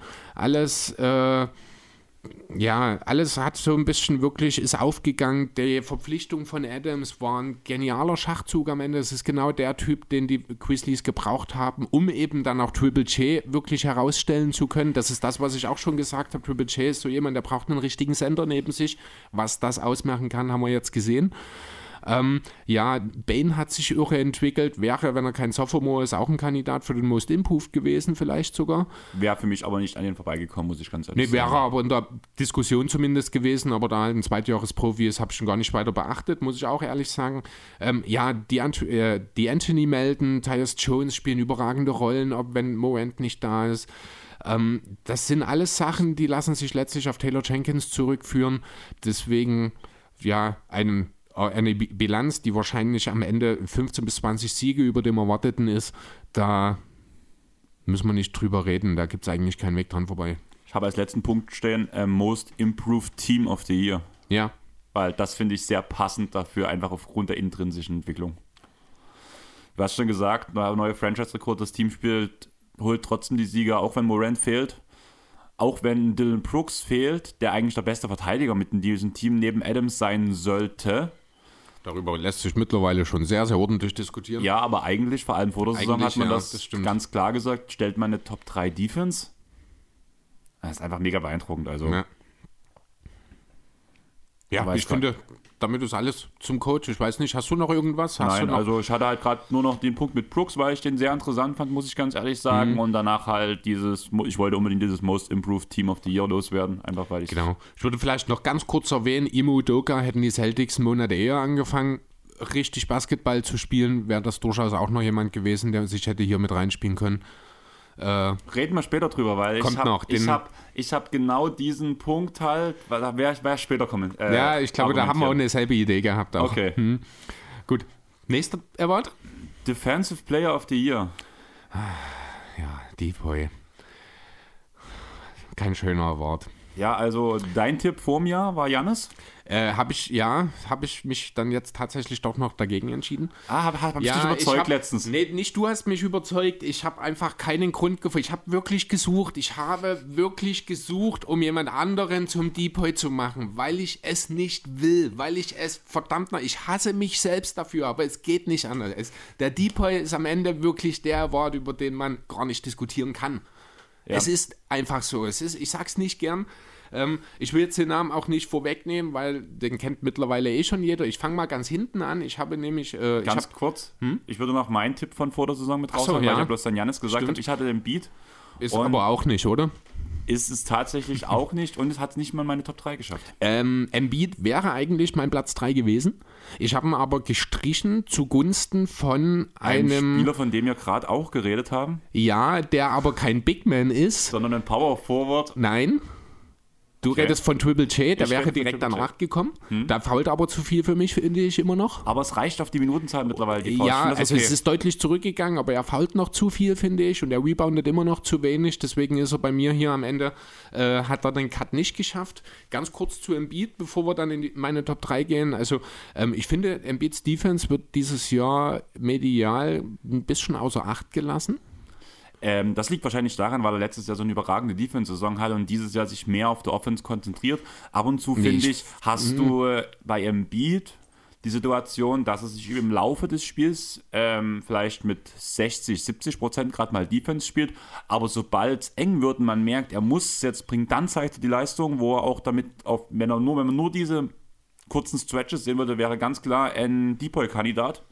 Aber da er sich zumindest in der ersten Halbzeit schon, finde ich, meistens ein bisschen zurücklehnt, ist er für mich rausgeflogen. Ja, also ähm, man muss halt fairerweise sagen, die Sixers sind als Team defensiv deutlich schlechter als letztes Jahr. Mittler, also letztes Jahr haben wir wirklich davon geredet, dass es in der Starting Five der Sixers eigentlich nur einen Minusverteidiger ge- gab in Seth Curry. Jetzt gibt es drei. Mit Harden, Maxi äh, tue ich mich schwer als Minusverteidiger Max- zu Maxi sehen, ist, mittlerweile aber überdurchschnittlich. aber ist, ja, ist halt, er hat physische Probleme. Also er ist ein guter Verteidiger an sich, aber er wird halt nie ein wirklicher Positivverteidiger sein, weil er zu klein ist. Das ist so ein bisschen, da sehe ich ein bisschen Probleme, wenn ich ehrlich sein soll. Tobi ist ein bisschen Fußlahm dieses Jahr. Ähm, wen vergesse ich jetzt? Matisse spielt nur 22 Minuten. Embiid muss im, im Grunde und wenn man den Rest des Kaders sich anschaut, da sind nicht mehr wirklich Verteidigungsspezialisten da. Da kommst du irgendwann zu Danny Queen, der aber auch schon 35 ist, der auch immer wieder gute Stretches hat, gerade defensiv, der auch immer ein super intelligenter Verteidiger bleiben wird, aber halt physisch nicht mehr ganz mithalten kann. Und dann kommst du an den Punkt, wo Embiid halt das halbe Spiel den Laden quasi alleine zusammenhalten muss. Und das dann noch bei dieser irren Offensivlast, die auch dazu beiträgt, dass seine Defense eben äh, weniger in dem Fokus steht. Aber ja, am Ende habe ich ihn eben auch gestrichen, weil ich wollte auf Platz 3 einen Stellvertreter für Nicht-Bigs haben und ich habe mich hier für Michael Bridges, entschieden. ja, kann bei mir nicht reinkommen, einfach aufgrund der Diskussionen, die wir halt früher oft genug geführt haben. Mittlerweile, ich finde es auch sehr schön, dass du dich jetzt wirklich für Gobert entschieden hast, um es vorwegzunehmen, weil es einfach jeder weiß, Ja, wie du schon natürlich. gesagt hast, weil es halt einfach die Sachen sind, wo man das meiste beeinflusst. Das ist der Grund, warum ich Bridges nicht drin habe. Wenn es halt, wie zum Beispiel Jonathan, vergibt ja bei den Awards bei jeden Tag NBA den Perimeter Defender of the Year. Ja. Da wäre Bridges ganz klar die Nummer 1. Beziehungsweise reden wir beim All-Defense-Team ja später auf jeden Fall auch noch Genau, von da ihm. kommen schon noch ein, zwei andere Namen dann ins Spiel, aber da ist Bridges auf jeden Fall einer der Frontrunner dann. Und Genau. genau, deswegen, also defensiv unheimlich clever, der erkennt die, Defens äh, die offensiven Spielzüge der Gegner meistens schon, bevor die begonnen haben, kann ents entsprechend reagieren. Äh, sehr, sehr mobil, sehr, sehr beweglich, trotzdem ziemlich robust. Also kann schon auch mal in einem Post-Up gegenhalten, auch wenn mal hier und da er sich schon noch wegstrieben lässt natürlich. Unheimlich lange Arme, unheimlich clever, wie er das alles einsetzt. Deswegen, äh, ja, ich habe mir hier noch mit Fragezeichen dahinter der schnellste Spieler der Liga in Sachen laterale Geschwindigkeit. Wahrscheinlich, oder? Ja, auf jeden Fall. Also, ich wüsste nicht, also vielleicht Marcus Smart kannst du noch mit dazu sagen. Ist genau der, der alternativ sonst hier gestanden hätte, genau. Genau. Aber ja, willst du noch was sagen? Weil sonst würde ich zu Jaron Jackson gehen. Gerne. Weil ich finde es halt ziemlich krass, auch so seine Advanced Stats, muss ich ganz ehrlich sagen. Er ist im 96. Perdenzier. Wenn er auf dem Feld steht, tun die Gegner am Rim 7,4% schlechter treffen. Das Effective Field Goal sinkt, wenn er auf dem Feld ist, um 2,7. Das ist das 88. Perdenzier. Und allgemein nehmen die Gegner von allen Positionen bis auf den Free, äh, wo hinter der Dreierlinie weniger Würfe, wenn Jaron Jackson auf dem Feld steht, muss man ganz ehrlich sagen. Und dazu ist er extrem switchy. Wir reden davon, dass der Time Lord mit seiner Defense halt alles switchen konnte. Da ist Jaron Jackson dem kein Stück neiner, der kann auch teilweise vor einem Steph Curry bleiben, hat er sogar gezeigt. Das fand ich extrem krass, diese Sequenzen. Trotzdem finde ich, gibt es einen entscheidenden Unterschied zwischen den beiden. Den Time Lord kannst du als alleinigen Sender auflaufen lassen, Jermaine Genau. Jackson Jr. nicht. Genau, Und das ist auch so ein Grund, warum er bei mir dann hier äh, eben ausgefallen ist. Ja, aber Robert Williams hat auch nicht so gut funktioniert als alleiniger Sender. Da hat er sich immer ausgefallen. Das ist der Grund, warum du halt ihn ja nicht als Aber trotzdem- Sender vor zwei Jahren gesehen hast schon. Nee, richtig, ne? Aber trotzdem finde ich, dass es äh, Williams dort schon ein bisschen besser macht als Jackson Jr. Der hat halt ganz klar seine Stärken wirklich, wenn er als dieser Roamer kommt, von der Helpside, der ist auch unheimlich clever. Er ist, kommt da manchmal wirklich aus dem Nichts. Also Ja, der blockt manchmal von der Helpside. Wenn oder, du jetzt aber gerade von Thema Blocks redest, Jaron Jackson ist Blockleader der gesamten Liga. Ja, ich, ich sag ja auch, das ist gut. Ich stelle das gerade positiv so, heraus. das ich dachte gerade, das hast du andersrum, dass Nee, du nee. das Williams. Nee, nee, ich rede von Jackson hier Okay. gerade, genau. Ne, aber trotzdem sage ich zum einen, ich habe es vorhin schon mal kurz erwähnt, er fault mir noch zu viel, auch wenn das deutlich besser geworden ist. Und ich finde immer noch, dass jemand, der so schlecht reboundet wie Jaron Jackson Jr., eigentlich überhaupt gar nicht ansatzweise in einer Depoy-Konversation auftreten darf. Das muss ich auch ganz deutlich so sagen. Ja, aber wenn du den besten Offensiv-Rebounder der Liga neben dir hast, also ja, wie gesagt, das war ja vor der Saison mein Case, dass ich denke, dass sein Rebounding besser wird, weil ich gedacht habe, dass eigentlich ein Steven Adams, ähnlich wie er es mit Russell Westbrook gemacht hat, ihm den Weg frei zum Rebound holt. Macht aber auch keinen Sinn, weil Adams der bessere Outlet-Passer ist. Deswegen holt er sich ja auch die, äh, die Rebounds. Hat man ne? ja gesehen, wo er den Pa- Pass auf Jamorant Auf Chart zum Beispiel, genau. Das war halt in OKC auch noch anders, wo man wirklich, wo das Spielsystem darauf ausgelegt war, schnell nach vorn zu gehen, Westbrook den Rebound holen zu lassen. Das muss halt Adams jetzt nicht Ja, mehr aber man machen. muss halt wirklich sagen, dass halt Jaron Jackson Jr. auch als Transition Ballhand Transition Ballhändler auch funktioniert. Da ist Ja, er auch, auch echt gut, deswegen habe ich eigentlich damit gerechnet, weil so, der kann ja selbst einen Pull-Up mittlerweile diese Saison, was Mhm. ich echt krass finde. Und deswegen habe ich eigentlich mit mehr gerechnet, auch mit mehr Rebounds. Hat am Ende nicht gebracht, aber ich sehe da halt eher den Grund, weil Adams die alle eingesammelt, was halt wirklich gut ist, dass er es macht. Also als die, die, es Argu bei, die Argumentation, das auf, auf Adams zu schieben, ich sag's mal so, äh, würde funktionieren, wenn Jaron Jackson Jr. vorher schon mal gut gereboundet hatte. Hat er aber nicht. Deswegen finde ich das ein bisschen, äh, ein bisschen, ehrlich gesagt, realitätsfern, das jetzt auch Adams zuzuschieben. Nee, so war, also war Also das gar ich- nicht nee, gemeint. ich- Du weißt aber, was ich, meine, Ich ne? bin gerade davon aus, ich habe die Aussage ja gebracht, das war jetzt eher in Bezug auf meine, was ich vor der Saison gesagt habe, Mhm. So. dass ich denke, dass er ihn frei ausboxt, dass er den Rebound holen kann. Ja. Weshalb es jetzt halt, weil es nicht so funktioniert, weil Adams sich die Rebounds selber holt, kann meine Prediction vom letzten Jahr nicht, oder von vor der Saison nicht eintreffen. so, Darauf okay. wollte ich gerade Ja, raus alles im klar. Endeffekt. Ja, aber wollen wir auf Platz 2 gehen? Ja, ist Janis, oder? Das ist Janis, ja. Mhm. Habe ich dir vor einer Woche schon gesagt. Ja, ähm, ich finde, Janis hat jetzt nicht so eine super tolle Defensivsaison gespielt, wenn ich ehrlich sein soll. Das hat viel damit zu tun, dass Poklopes gefehlt hat die meiste Saison und Janis in einer anderen Rolle auftreten musste. Und die, der war aber auch sehr dominant. aber nicht so dominant, wie er das neben dem Lopez eben ist. Also man sieht es auch an der Defense der Bucks an sich, wobei man fairerweise auch sagen muss, dass bei den Bucks, ich glaube, keiner defensiv das Niveau der Vorsaison erreicht Also hat. Chris Middleton würde ich dieses Jahr fast als sogar durchschnittlich sogar bloß bezeichnen. Auch Holiday ist nur bedingt besser als Durchschnitt dieses Jahr. Genau. Ja, also das Also Holiday ist der bessere Verteidiger als Middleton dieses Jahr, aber auch bloß, weil einfach Chris Middleton so sehr ab, so ja. schlecht, also so, so schlecht abgebaut geworden, hat, so ja, abgebaut genau. hat. Er ist immer noch ein, Durchschnitt, ein leicht überdurchschnittlicher Mhm. Verteidiger dieses Jahr im Vergleich auf die gesamte Liga. Aber in dem, was wir von ihm schon gesehen haben, ist vielleicht auch ein bisschen unfair, ihn abzustrafen dafür, was er mal gezeigt hat und was er diese Saison zeigt. Nö, aber das ist doch der Maßstab, an dem man sich messen lassen muss. Ja, Es ist ja nicht so, er dass muss es eine einzelne Saison Er muss war. sich eigentlich am gesamten, an der gesamten Liga messen. Mal blöd gesagt, du hast ja auch gesagt, Janis ist dieses Jahr ein bisschen schlechter. Trotzdem, wenn es Gobert für mich nicht geben würde, wäre Janis ganz klar mein Platz 1. Ja, das ist richtig. Ne, das, ist Obwohl Meckern schlechter auf, war. das, das ist Meckern auf hohem Niveau und die Tatsache, dass er, also schlechter finde ich auch, ist der falsche Begriff, weil er hat einfach die Defense äh, anders ausfüllen müssen, weil eben der Rim Protector und Brook Lopez äh, fast die, oder ja, im Grunde die gesamte Saison bis vor zwei Wochen oder sowas gefehlt hat. Ne, er hat halt selber mehr den Rim Protector, er konnte nicht als dieses freie Radikal, dieser äh, Roamer wird es häufig genannt, auch agieren, wo er dann eben die Hilfe von der Weak Side gibt, wo er äh, diese Freiheiten hat, sondern er war halt wirklich viel auch als Rim Protector unterwegs. Das ist nicht sein natürlicher Lebensraum. Aber das hat er echt gut gemacht. Der, Ja. hat, die, der hat die Wurfquoten der Gegner um fast 6% gesam- gesunken. Natürlich. Und das ist auch wieder 93 Perzentil. Das ist echt stark, was er gemacht hat. Ja, natürlich. Aber er wird sich seiner defensiven Stärken in diesem Konstrukt beraubt. Deswegen, ich will, eigentlich will ich nur herausstellen, dass Jannis auf dem defensiven Niveau irre stark ist, aber man in dieser Rolle ihn sein defensives Potenzial nicht voll ausschöpfen kann. Darauf will ich eigentlich hinaus. Ja, aber ich sag mal wieder so, dann wäre, also gerade die Punkte, die er jetzt aufgrund seiner neuen Rolle bei mir hat er sehr viel Pluspunkte gesammelt nochmal für den Deepoy, die er sonst nicht bekommen hätte im Vergleich zu Gobert. Einfach weil er jetzt der primäre Rim Protector ist und das nicht mehr Lopez ist. Also selbst in dem Jahr, wo Janis Deepoy geworden ist, hatte ja Brook Lopez so ein paar Hipsters-Stimmen bekommen für den Deepoy-Kandidaten, obwohl Das sind keine echten Hipster-Stimmen gewesen. Die waren berechtigt, das meine ich ja damit, aber es war in der allgemeinen Wahrnehmung waren es Hipster-Stimmen, musst du ganz ehrlich sagen. Wenn, Ja. du, wenn du in die Stats in die, also tief reingehst, dann ist es alles begründet. Und Brook Lopez ist ein genialer Rim Protector. Und da wären wir wieder genau bei dem Punkt, du, kann, du kannst eigentlich nur als echter Big Man ein Depoy-Kandidat sein, weil du derjenige bist, der jeden Wurf beeinflusst, bis auf Dreier. Und da ist der Malus bei einer Verteidigung sowieso relativ gering. Ja. Ja, und deswegen geht es dann eben nur über Gobert. Ähm, ich glaube, es gibt keinen Spieler, der dafür sorgt, dass weniger Würfe am Korb genommen werden, wenn und er auf dem Feld stehen, ist. der ist Ja. der beste Spieler in dem Fall. Genau, und er ist auch der Beste darin, die Würfe dann also entsprechend erfolglos wieder zurückzuschicken. Also ja, Ah, auch die Tats. Quote, wobei, nee, ich glaube nicht ganz vorne. Nein, er ist da gerade mal im 78. Perzentil am Ring. Echt? Ja. Okay, aber er beeinflusst mit seiner reinen Präsenz halt schon so Genau. extrem viel.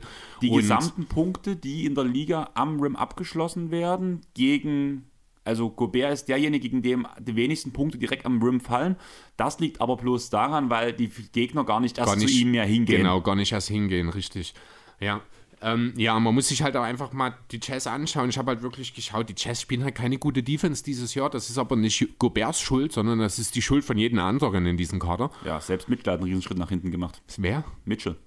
Mitchell hatte gar nicht verteidigt gefühlt Ja, genau. dieses Jahr. Ja. Also allgemein, es gibt Conley ist mittlerweile, ich glaube, 34. Da merkt man, das funktioniert nicht mehr. Bogdanovic ist defensiv auch nur noch dann praktikabel, wenn er im Post steht und sich nicht bewegen muss. Ingels war viel verletzt. Ingels war viel verletzt, ist auch kein guter One-on-One-Defender, sondern ein Aber Teamverteidiger. gute- genau. Das hilft dir aber nicht. Wenn du drei Minusverteidiger im Team hast, kannst du der beste Teamverteidiger sein. Das nützt dir nichts. Ähm, und der einzige, ich glaube, Positivverteidiger, den dieses Team noch zu bieten hat, ist Royce O'Neal. Ja, und Und der ist nur auch bloß ihm- situativ einsetzbar. der hat auch seine Probleme in, der, in dem einen oder anderen Matchup. Und dann bleibt nur noch Gobert und dementsprechend sehen dann auch die Zahlen aus. Also Utah ohne Gobert hat, ich glaube, das schlechteste Defense der Liga. Äh, mit Gobert ist man zumindest leicht überdurchschnittlich. Und das ist dann, reicht mir dann am Ende tatsächlich, um zu sagen, es gibt keine Alternative zu Gobert. Ja, ich habe halt bloß stehen, dass halt eigentlich Gobert alle ähm, Spots auf dem Feld beeinflusst. Dass die Gegner nicht werfen, wenn er auf dem Feld ist, blöd gesagt. Außer die Corner Freeze, die werden immer noch gerne genommen und da habe ich halt bloß so ein bisschen dahinter stehen, so, ja, Terrence Mann lässt grüßen. Ja. Ja, nee, also das ist relativ deutlich. Ich hätte gern was anderes gemacht, aber es geht leider nicht. Mein letzter Punkt ähm, bei der ganzen, also wo ich, den ich bei Jannis noch stehen habe, ähm, hätte den Wort lieber ihm gegeben, Platz 1 ist aber einfach zu dominant. Ja, das Punkt äh, trifft es eigentlich ganz gut auf den Punkt. Wollen wir da über unsere All-Defense-Teams reden? Mhm. Wollen wir erst weitere Erwähnungen machen oder wollen wir erstmal. Ich, ich habe keine Erwähnung. Okay, also ich habe nur wirklich zehn Namen hier stehen, ein First Team und ein Second Team. Äh, vielleicht fällt mir zwischendurch mal noch der eine oder andere Name ein. Ich würde meine Erwähnung danach einfach machen, mhm. weil ich will jetzt nicht, nicht vorgreifen. Ich würde direkt auch mit sagen, wir fangen mit dem First Team an wieder, mhm. so wie wir es bei den Rookies gemacht haben. Mein erster Guard ist Smart. Ja. Mein zweiter Guard ist Bridges. Ja. Mein erster Forward ist Triple J. Also ich habe Bridges als Forward, ich habe als zweiten Guard Tybull da stehen. Kann man drüber diskutieren, haben wir auch letztens ja. mit Jonathan gemacht. Ich finde trotzdem noch, dass er äh, von seiner Art der Defense immer noch außergewöhnlich ist. Das ich ist ein sehr, sehr spezieller rausgelassen, weil er einfach Das ist der eine Minuten Punkt. Geht. Also man hätte ihn, ich hätte ihn eigentlich vielleicht schon lieber ins zweite Team stecken sollen. Äh, das mag sein. Rausnehmen lassen wollte ich ihn nicht ganz, aber das mit den Minuten ist natürlich ein Faktor, da gebe ich dir recht. Ich habe halt so mal ein paar Minuten, äh, Minuten-Checks gemacht, auch zum Beispiel das Thema Alex Caruso, Alonso Ball fand ich sehr interessant, aber die haben ja noch weniger Minuten als Tybull gespielt und Tybull wollte ich nicht mit reinnehmen weil er zu wenig Minuten mhm. für mich hatte. Deswegen hat das alles nicht funktioniert. Wie gesagt, mein Vorwort ist Triple J. Einfach, wenn ich ihn auf Platz 3 im Deeper äh, Race habe, dann muss ich ihn halt auch irgendwo ins First Team stecken. Ich habe ihn im Second Team. Mein zweiter Vorwort ist Janis und Gobert. Ja. Und wenn wir jetzt ein Second Team geben, da wird es aber wild und da wirst du wahrscheinlich mit mir manchmal auch widersprechen. Mhm. Als Guard habe ich Fred Van Fleet. Ähm, habe ich jetzt neulich auch einen Take dafür gehört. Äh, das ist schon okay. Ich Finde ich interessant. Ich habe selbst persönlich nicht über ihn nachgedacht. Ich habe Derek White hier stehen als ersten Guard. Fand ich interessant. Ich habe vor kurzem auch einen Take dazu gehört. Aber ja, ich kann jetzt nicht mehr sagen. Ich wollte halt nicht, ich sage doch, ich sag's so. Ich wollte nicht zu viel ähm, Celtics-Spieler mit reinnehmen, weil ich als Vorwort noch Jason Tatum habe. Jason Tatum habe ich nicht drin. Hier habe ich aber ein bisschen geschummelt. Also ich habe Draymond Queen drin stehen, der auch sehr wenig Spiele gemacht der hat. Der ist bei mir aufgrund der Spiele rausgefallen. Genau, und ich habe auch Jimmy Butler hier noch im zweiten Team drin. Butler habe ich drin stehen, ja. aber auch bloß, weil er in den Total Minutes danach wieder wes wesentlich mhm. mehr Minuten als, ähm, äh, als Queen hatte. Deswegen ja. hat es bei mir danach gereicht im Endeffekt. Ja, Queen hat sich bei mir gegen Adebayo durchgesetzt tatsächlich. Okay, ja, Bam habe ich. Ich habe halt gesagt, wenn du halt von den Heat welche mit reinnehmen willst, dann sollst du bloß einen verletzten, ewig verletzten Spieler reinmachen. Ja, deswegen das war auch so ein Grund. Ja, genau. Und deswegen dann eben Draymond Queen. Ja. Ich habe auch keinen Beat dabei tatsächlich, weil Embiid ich habe Mobley als Center im Second Team. ist mein Second Team. Da habe ich Mobley. Und ich habe ehrlich gesagt darüber die Andre Ayton nachgedacht. Habe ich auch, aber ich sag mir, im Beat ist da wieder der, ähm, der Punkt auch, wie viel beeinflusst er überhaupt die gegnerischen mhm. Würfe und das ist ähnlich derselbe Case, wie wir es vor uns bei ähm, Gobert gemacht haben, dass auch bei Embiid die Leute viel weniger, dass auch im 90. Perzentil, das ist bei keinem oder bei den meisten Sendern, die ich gecheckt habe, nicht so krass wie bei ihm, deswegen habe ich mich dort für Embiid entschieden und mein letzter Vorwort ist Jared Vanderbilt. Ja, von den Timberwolves, den kann ich nicht genug einordnen, um das wirklich beurteilen zu können, das was da möglich Ding ist, ist. Er übernimmt die primären Cent, also obwohl er der Power Forward ist bei ihm, tut in der Defense ein Cat eher den Forward spielen und er den primären Rim Protector und er ist eigentlich wirklich dieser Grund, auch von den ganzen Werten her, von dem, was auf dem Feld beeinflusst, warum die Wolves Defense dieses Jahr so gut funktioniert und warum die so einen riesen Schritt gemacht haben. Mhm. Deswegen, ich wollte ihn irgendwie ehren, sage ich mal so. Und deswegen ist für mich dieser ja, okay. letzte Vorwort für mich, der es in ein Team schafft. Also der ist auch von allen, die ich hier habe, der letzte im Endeffekt, also der schwächste in Anführungsstrichen, weil man bei einem All-Defense-Team nie von schwachen Spielern reden sollte. Mhm. Aber der ist so ein bisschen der, das Dark Horse und den wollte ich unbedingt mit reinnehmen, der war mir wichtig. Als weitere Erwähnung habe ich Patrick Beverly. Der ist für mich tatsächlich nur aufgrund der gespielten Minuten vor, ähm, rausgerutscht im Vergleich zu Van Fleet. Der macht die Defense in allen Bereichen von den Wolves besser. Viel Hustle und hat sogar, äh, also ist halt für mich einfach dieser ausschlaggebende Punkt, der wahrscheinlich auch, wir tun Chris Paul dafür ehren, dass er halt sein Team anleitet. Und das macht ein Patrick Beverly in der Defense. Patrick Beverly macht die Ansagen sogar, der dreht sich teilweise im Spiel um. Ich habe ja sehr viele Wolves-Spiele gesehen, guckt so und tut seine Center hin und her korrigieren, wo die hinlaufen müssen. Ähnlich das Draymond Queen Beispiel auch, der mhm. das komplette, die komplette Defense dirigiert.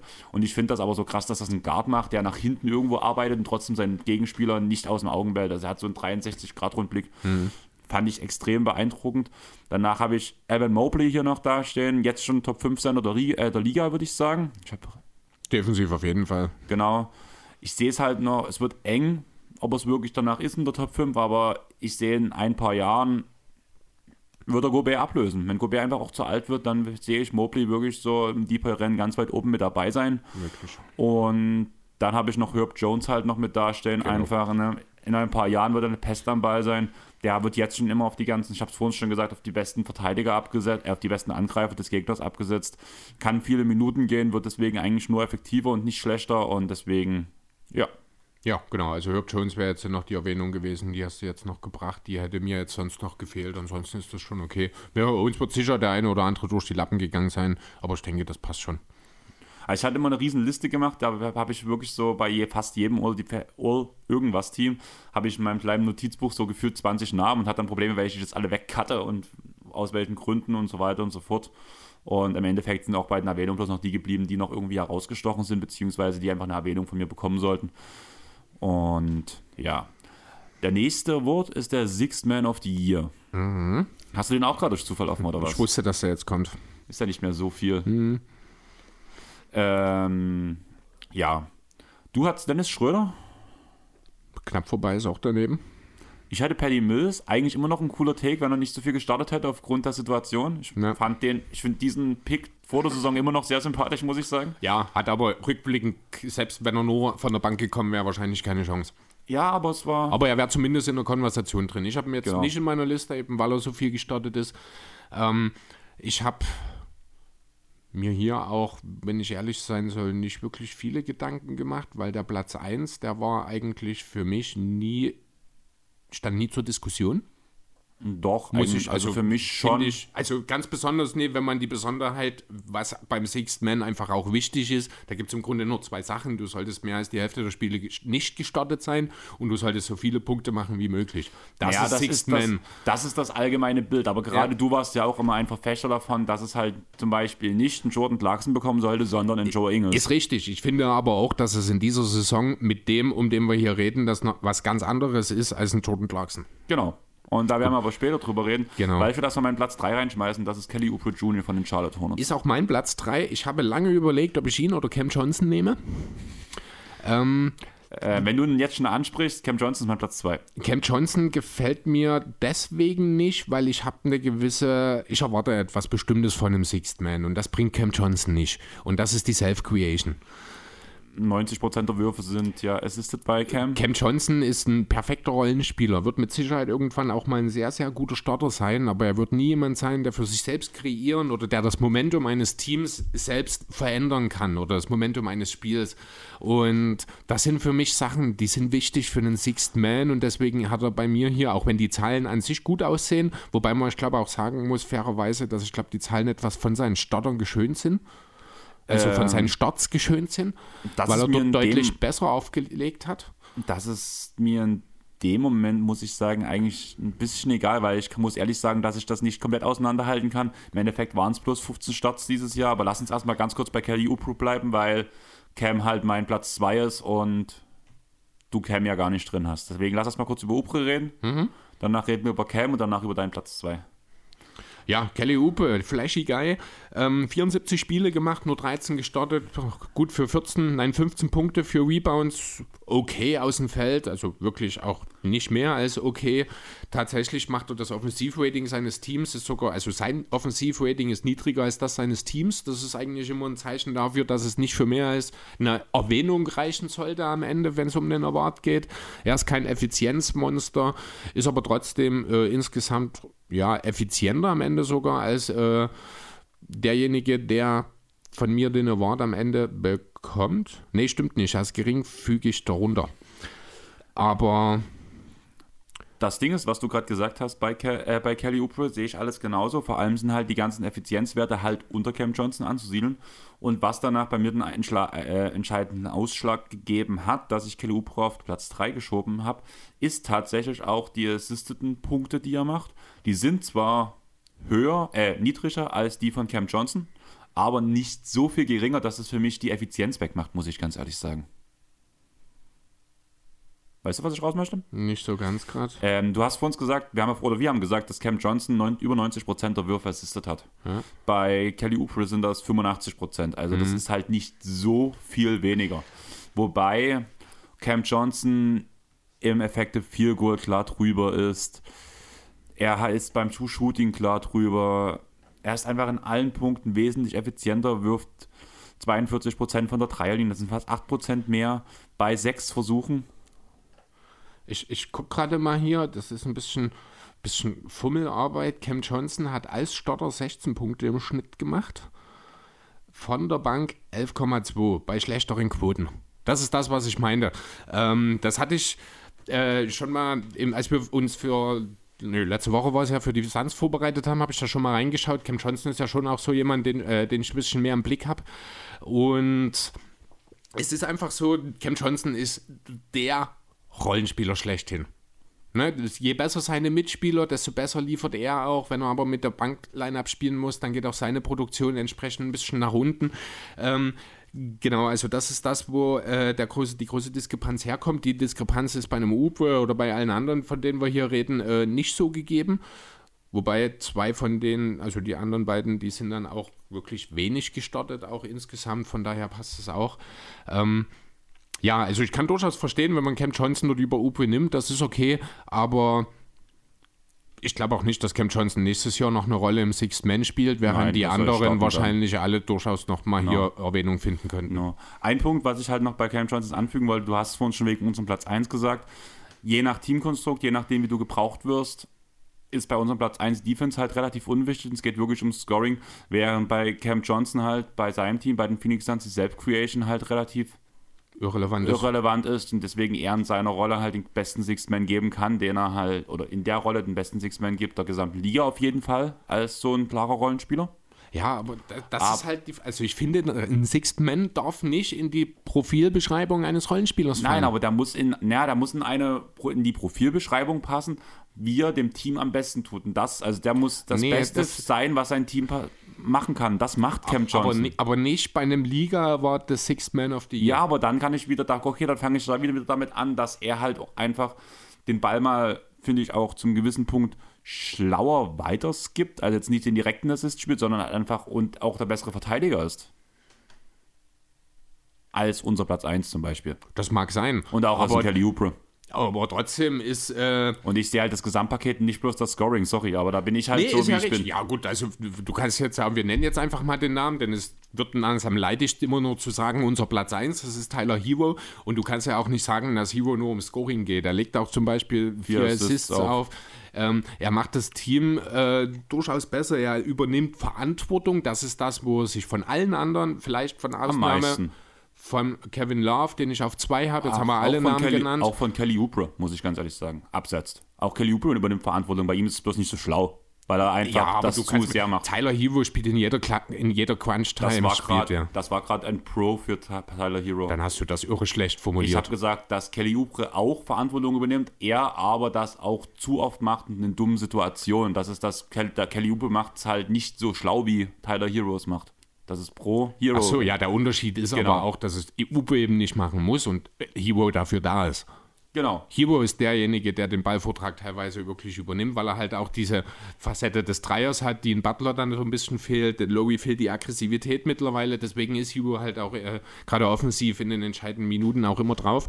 Das trifft auf einen Uwe nicht immer zu, das trifft auf einen Cam Johnson nicht immer zu, das trifft auf einen Kevin Love, ich glaube, nicht immer zu, bei und, dem noch am ehesten. Und den fünften Namen werde ich direkt auch mal reinschmeißen, der bei mir noch bei weiterer Erwähnung steht, wenn du Love jetzt auch mit erwähnt hast, als dein Platz 2 habe ich Montrezl Harrell stehen, das Effizienzmonster schlechthin. Auch bei Charlotte noch und ich habe auch geguckt, wo Aber startet der nicht in Charlotte? Nein, ich habe extra nee? geguckt, okay. weil du das letztens auch zu mir mhm. gesagt hast, nein, macht er nicht, er ist okay. immer noch megamäßig effizient, aber die Zahlen sind halt im Vergleich zu dem, wenn man vielleicht auch wieder bei dem bisschen bei dem Problem, was sucht zu Cam Johnsons ist, er macht halt nichts selber. Mhm. Und da ist er noch ein schlechter Verteidiger, weshalb ich Cam Johnson dort drin sehe.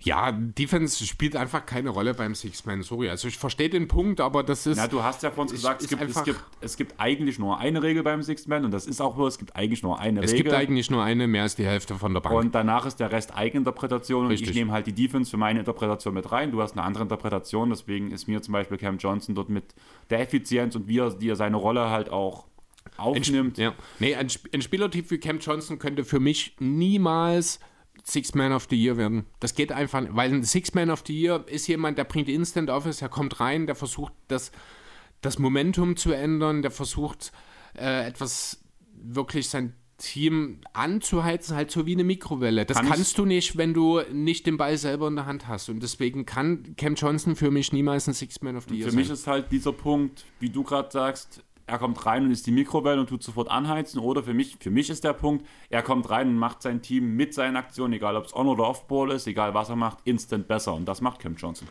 Das ist meine Argumentation für ihn. Ja, das mag sein, aber das finde ich, finde ich persönlich ist äh, für den Six-Man, und ich rede wirklich konkret von diesem Award, nicht Ja, ich weiß. ne? Finde find ich äh, nicht so passend. Das alles. Ganz kurz noch ein, zwei Worte zu Kevin Love vielleicht. Das Ja, muss auf man jeden jetzt Fall. Der hat es auf jeden Fall verdient dieses Jahr. Genau, deswegen. Also ich habe mir irgendwo vor ein paar Wochen schon mal in so einem Kontext irgendwo mitgebannt. Ich weiß gar nicht mehr, worum es da ging. War das effizienteste Spieler irgendwie auf per 100, wo er die meisten Dreier nimmt oder sowas? Ja, wir haben ja, was war das? Die, war eine höhere Folge, ich glaube, eine Fragenfolge, wo es irgendwie ist, auch egal. Jedenfalls, ähm, ja, vier Spiele nur gestartet, 72 insgesamt, auch sehr solide, 13 und ist sehr starke, vor allem sieben Rebounds, die er in 22 Minuten liefert, trifft 38 Prozent seiner Dreier. Sein Offensiv-Rating ist um sechs Punkte höher als das seines Teams. Ähm, das ist der Punkt, wo ich sage, da sieht man mal, wie schnell man von einem Buyout-Kandidaten zu einem Kandidaten für einen Award werden kann. Was man halt wirklich sagen muss, er hat sich in den letzten Jahren echt keine Mühe gegeben, hat er eher durch Er hat halt Negativschlagzeilen. Da ist. Genau. Ja. Und ist das cool? Eigentlich, also ja, ich finde es gut, dass er wieder so spielt, aber irgendwie ist es auch komisch. Man sollte immer für sein Team da sein. Und ich Ja, glaube, ein ganz großer Punkt auch, er hat ja auch einen guten, also ja, er war die ganze Saison gut, muss man ganz ehrlich sagen, auch konstant gut, aber er hat nochmal einen richtigen Drop nach vorne gemacht, wo danach die Verletzung von Sechsten kam, fand ich. Ja, und wahrscheinlich war er dann einfach derjenige war, der halt, ja, zum einen das mit Ja. der Verantwortung, was du gerade sagst, zum anderen kann ich mir auch gut vorstellen, dass dieser Twist vielleicht auch so ein bisschen in den letzten Jahren war, wo sich halt auch Kevin Love ja aufgeregt hat, das war ja unter anderem, weil er einen Sechsten zu oft den Ball gehalten hat und einfach nicht gepasst hat, einfach nur sein Ding gemacht hat. Da entstehen nochmal Spannungen und vielleicht hat sich da auch nochmal ein Knoten gelöst, wo er danach die Verantwortung von ihm mit übernehmen konnte.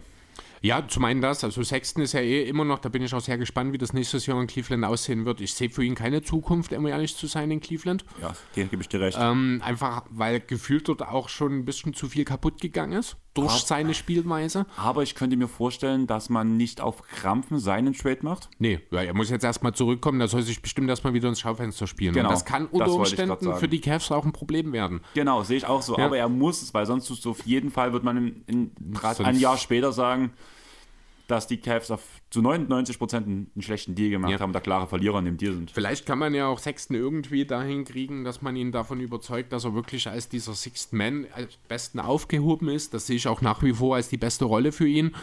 Ähm, dann kann ich mir vielleicht auch eine Zukunft in Cleveland vorstellen, wo er eben dann die Minuten spielt, in erster Linie die Garland nicht drauf ist beispielsweise, mit guten Schützen um sich herum, dann ist das durchaus möglich. Dann muss er auch den Ball nicht so oft abgeben. Dann lässt sich diese Rolle vielleicht ein bisschen besser verargumentieren, aber solange das nicht gegeben ist, kann es eigentlich für Sexton nur woanders hingehen. Ja, ich auch so. Muss ich ganz ehrlich sagen. Aber ja, hast du noch was? Nee, reicht, oder? Was ich noch total Tyler Harris- Hero hast du aber auch auf 1, oder? Ja, habe ich auch auf eins, haben wir ja auch eigentlich begründet, mehrfach bei allen anderen Namen haben wir begründet, warum Tyler Ja. Hero auf Platz Achso, 1 ist. eins noch zu Tyler Hero. Ich habe mir noch dazu geschrieben, dass er eine Lou Williams Gedächtnissaison spielt. Weil er Starterminuten spielt, weil er eigentlich eine Starterrolle spielt. Ich habe jetzt auch diesen Fake-Bench-Player, habe ich jetzt irgendwo die Woche mal gehört. Ähm, ist natürlich eine total dämliche Argumentation, denn wer seine Spiele von der Bank kommt, ist ein Bankspieler, ganz einfach. Ob er da am Ende auf der Platte steht oder ob er 30 oder 13 Minuten spielt, ist alles völlig irrelevant. Aber ich musste wirklich, als ich mir das angeschaut habe, mal abgesehen davon, dass Lou Williams in seiner Karriere wahrscheinlich noch nie fünf Rebounds geholt hat, ähm, ja, schon sehr an Lou Williams denken. Ja, gebe ich dir vollkommen recht. Was ich noch für uns anfügen wollte, du hast gesagt, da war die ganze Saison der klare Nummer 1 Kandidat, war er bei mir tatsächlich nicht. Bei mir war es eine ganze Zeit lang Montrezl Harrell, einfach wegen der Effizienz und wegen dem, was er dem Team bringt, weil er ihm das Feuer bringt. Und vor allem die erst, das erste Saisondrittel hat Tyler Hero zwar aufgelegt, aber war vor allem ja das erste Drittel hammermäßig ineffizient. Ja, das ist im Würfe gechuckt, Saisonverlauf chuck, chuck, dann besser genau. geworden, und hat es danach echt rausgerissen, wo die ganzen Stars verletzt waren, was wir vor uns bei der Spo-Argumentation hatten, wie sie klarkommen mussten. Da hat Hero den nächsten Schritt gemacht, da ist seine Effizienz angestiegen, da hat er Verantwortung genommen und das hat er jetzt auch neben seinen Stars weiterhalten können, diese Effizienz, weshalb er am Ende für mich erst der Six-Man geworden ist. Okay. Ja, nee, ist okay. Aber am Ende, finde ich, ist Sollte- es doch eine sehr eindeutige Sache. Genau. Ich finde es überraschend, wie viele klare Sachen es gibt. Wir reden eigentlich von dieser ausgeglichenen Liga, aber irgendwo hat ja, Platz 1 ist so Konsens gleich bei uns. Mehr oder Meistens. weniger, ja. Ich bin gespannt, ob es auch beim Executive of the Year so sein wird. Mit dem habe ich mich irre schwer getan, muss ich ehrlich sein. Ich habe mich am Ende, ich hab, ja doch, ich habe dann drei Namen da. Ich bin auch ganz zufrieden mit denen. Ich auch. In der Reihenfolge könnte ich auch, ich glaube, am Ende eine Münze werfen. Nein, ich muss sagen, müssen die meine Reihenfolge ist bestimmt Wobei, wichtig. nee, es ist schon.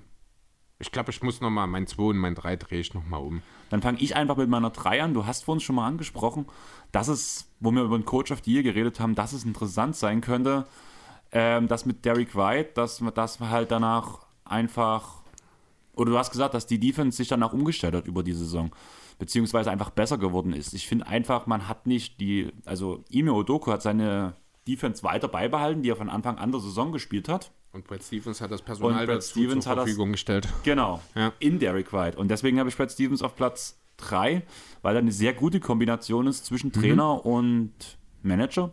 Und einfach Brad Stevens ihm das gegeben hat, was er braucht, um die perfekte Defense, um diesen Rest, um seine Stars zu bringen. Und das hat mit Derek White perfekt gepasst. Und deswegen, Okay. Ja, mein Platz 3 äh, ist Andy Ellisburg. Man könnte alternativ für Pat Wiley hier hinschreiben für die Heat. Einfach geht schon los im Sommer. Gute Deals für Tucker, für Mois. Ist Tus verlängert. Die Extension, äh, habe ich Tucker oder Butler am Anfang gesagt? Tucker meinte ich. Die Extension für Butler kann mittelfristig vielleicht wehtun, weil er schon alt ist und 150 und 3 fast. Ist natürlich ordentlich. Trotzdem war es alternativlos irgendwie.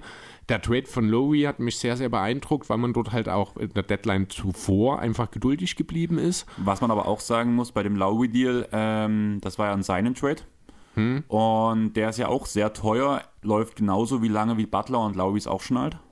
Ist richtig, aber ähm, das war der klare Zielspieler, das hat man schon Monate vorher kommuniziert. Man hat dann eben nicht, wie man das ja häufiger auch schon sieht, zur Deadline irgendwas über den Haufen geworfen, sondern hat gesagt, dann warten wir einfach bis zum Sommer. Und ich finde, das darf nicht unterschätzt werden. Dabei ist Miami gerade äh, ganz klar auf dem Weg, sich Platz 1 im Osten zu holen, überperformt die komplette Saison, auch wegen der Verletzungen. Und deswegen, ähm, ja, Pat Riley, Andy Ellisburg, wer auch immer dann diesen Award würde bekommen, wenn es an die Heat ginge, auf Platz 3. Deinen Platz 3 haben wir beide vor der Saison getippt und das auch noch gesagt haben. Das ging gerade ein bisschen unter. Ja, ja. Mein Platz 2 ist Arturas Sowas für die Chicago Bulls. Mark Eversley. Weil offiziell GM ist Eversley, aber kann ich sowas aber ist. Kani sowas ja, ist halt das, das genau. Hören. Also ich habe auch, den- ich habe auch mal gegoogelt, wie, weil ich gucken wollte, wie Kani sowas geschrieben wird. So wie man es spricht, das ist Ja. sogar sehr einfach eigentlich. Genau. aber ich war mir halt unsicher. Also wenn du die ganzen Apostrophe reinsetzt, wird es nicht mehr Ja, einfach. das stimmt natürlich. Aber ähm, da habe ich auch das mit Mark Eversley gelesen, aber ich wollte halt, ähm, Kani sowas, weil er steht für die Entscheidung Ja. der Bulls und deswegen habe ich den Namen hingeschrieben. Wie haben wir auf ihn eingebasht, dass man der Rosen geholt hat? Die Döner-Analogie von Nico Gorni, wenn du dich daran erinnern Mhm. kannst, dass man ja alles abgegeben hat für diesen Mann. Und jetzt hat er ja zumindest zu Teilen, war er in der Top 5 MVP-Konversation.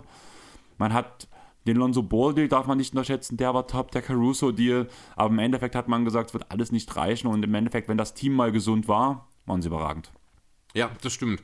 Es war gut, die richtige Entscheidung eben nicht auf Markanen zu setzen. Auch der Draft von Dosunmu darf nicht unterschätzt werden. Das war ein richtig guter Ah, der Pick. wäre völlig untergegangen bei mir gerade. Da habe ich gar nicht drüber nachgedacht. Genau, also ja, habe ich auch auf zwei.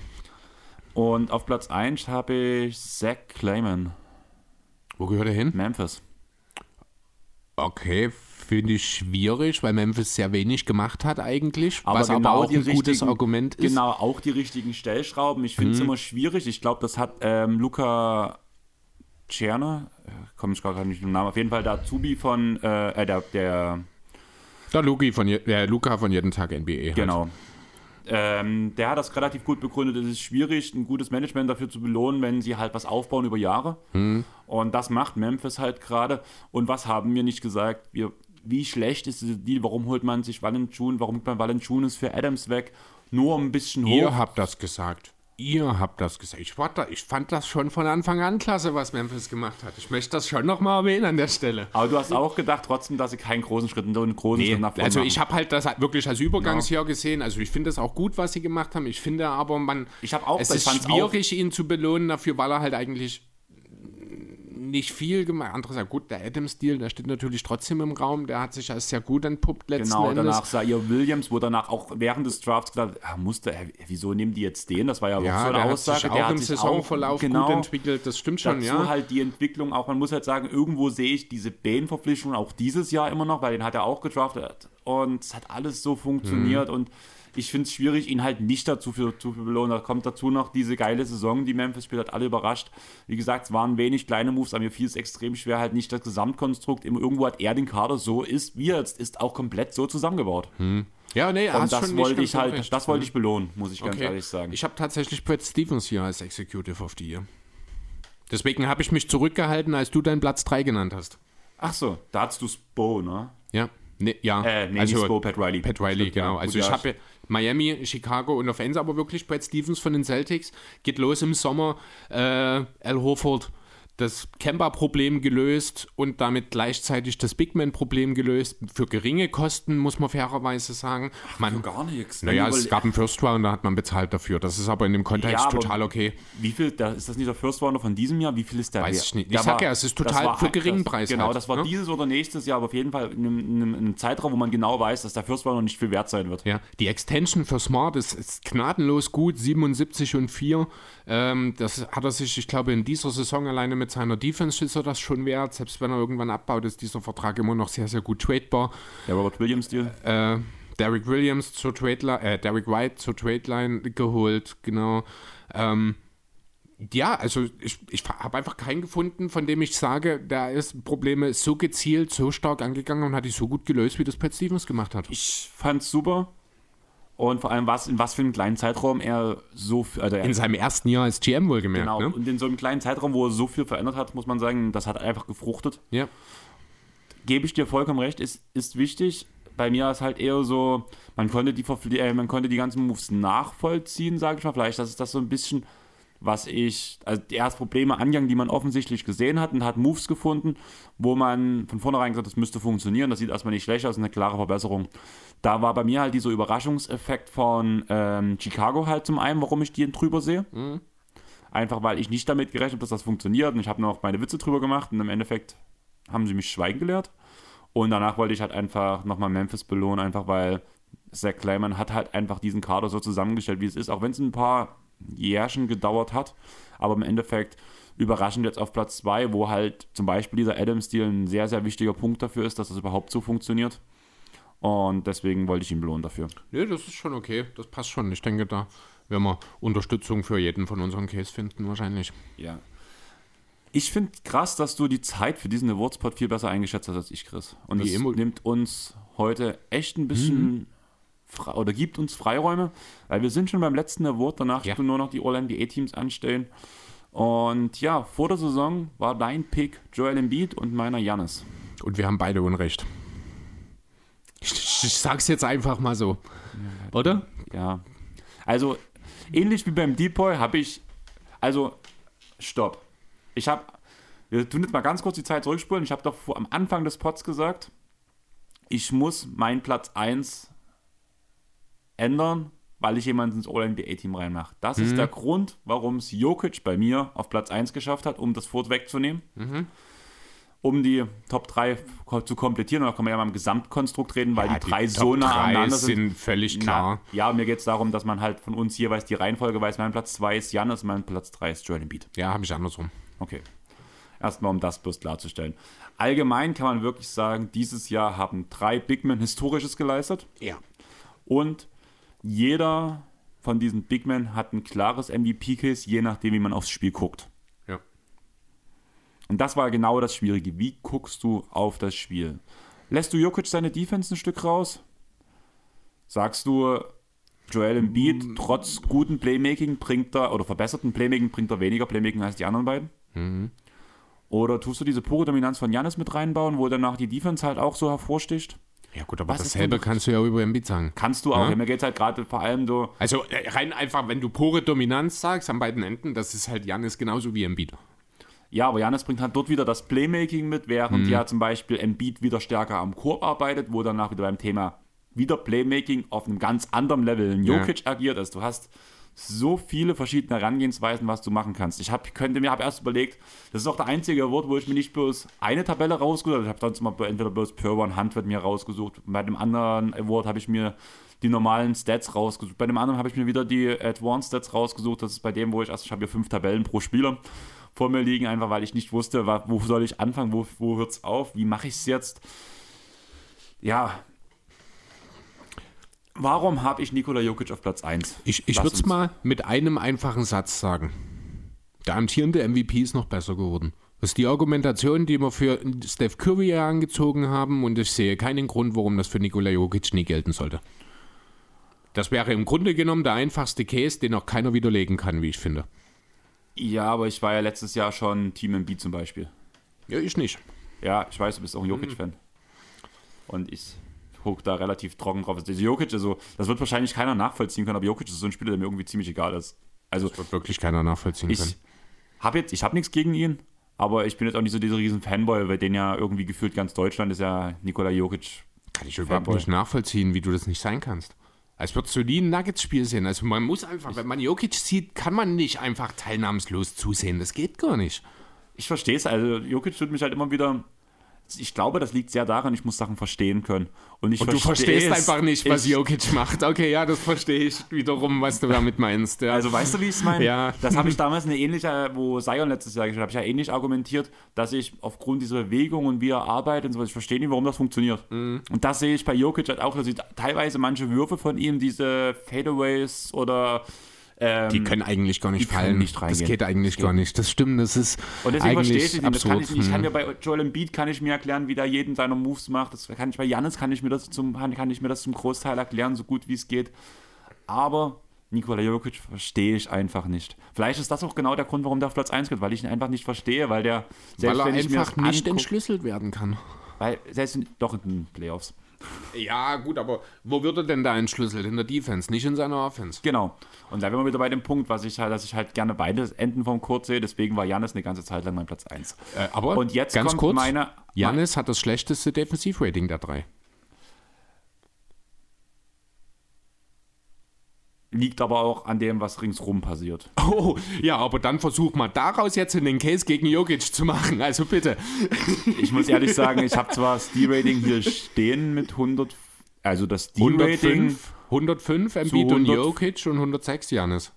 Also ich habe es nee, heute also Vormittag also, ausgesucht. Ich habe es auch heute Vormittag. Also ich habe äh, bei BKRF habe ich das D-Rating herausgesucht. Vielleicht unterscheidet sich das da nochmal. Ich glaube ich auch. Nee, ich brauche ein Cleaning the Class. Ich glaube, kann sein. Okay, ja. weil ich mhm. habe bei BKRF und da ist 105, 105 und bei Embiid, das kann nicht sein. Irgendwas habe ich mir, nee, doch, Philly, 21, 22. Entweder ich habe die falsche Spalte, nee, 67, 67 ist die Embiid-Spalte. Da habe ich ein D-Rating von 119 stehen bei Embiid.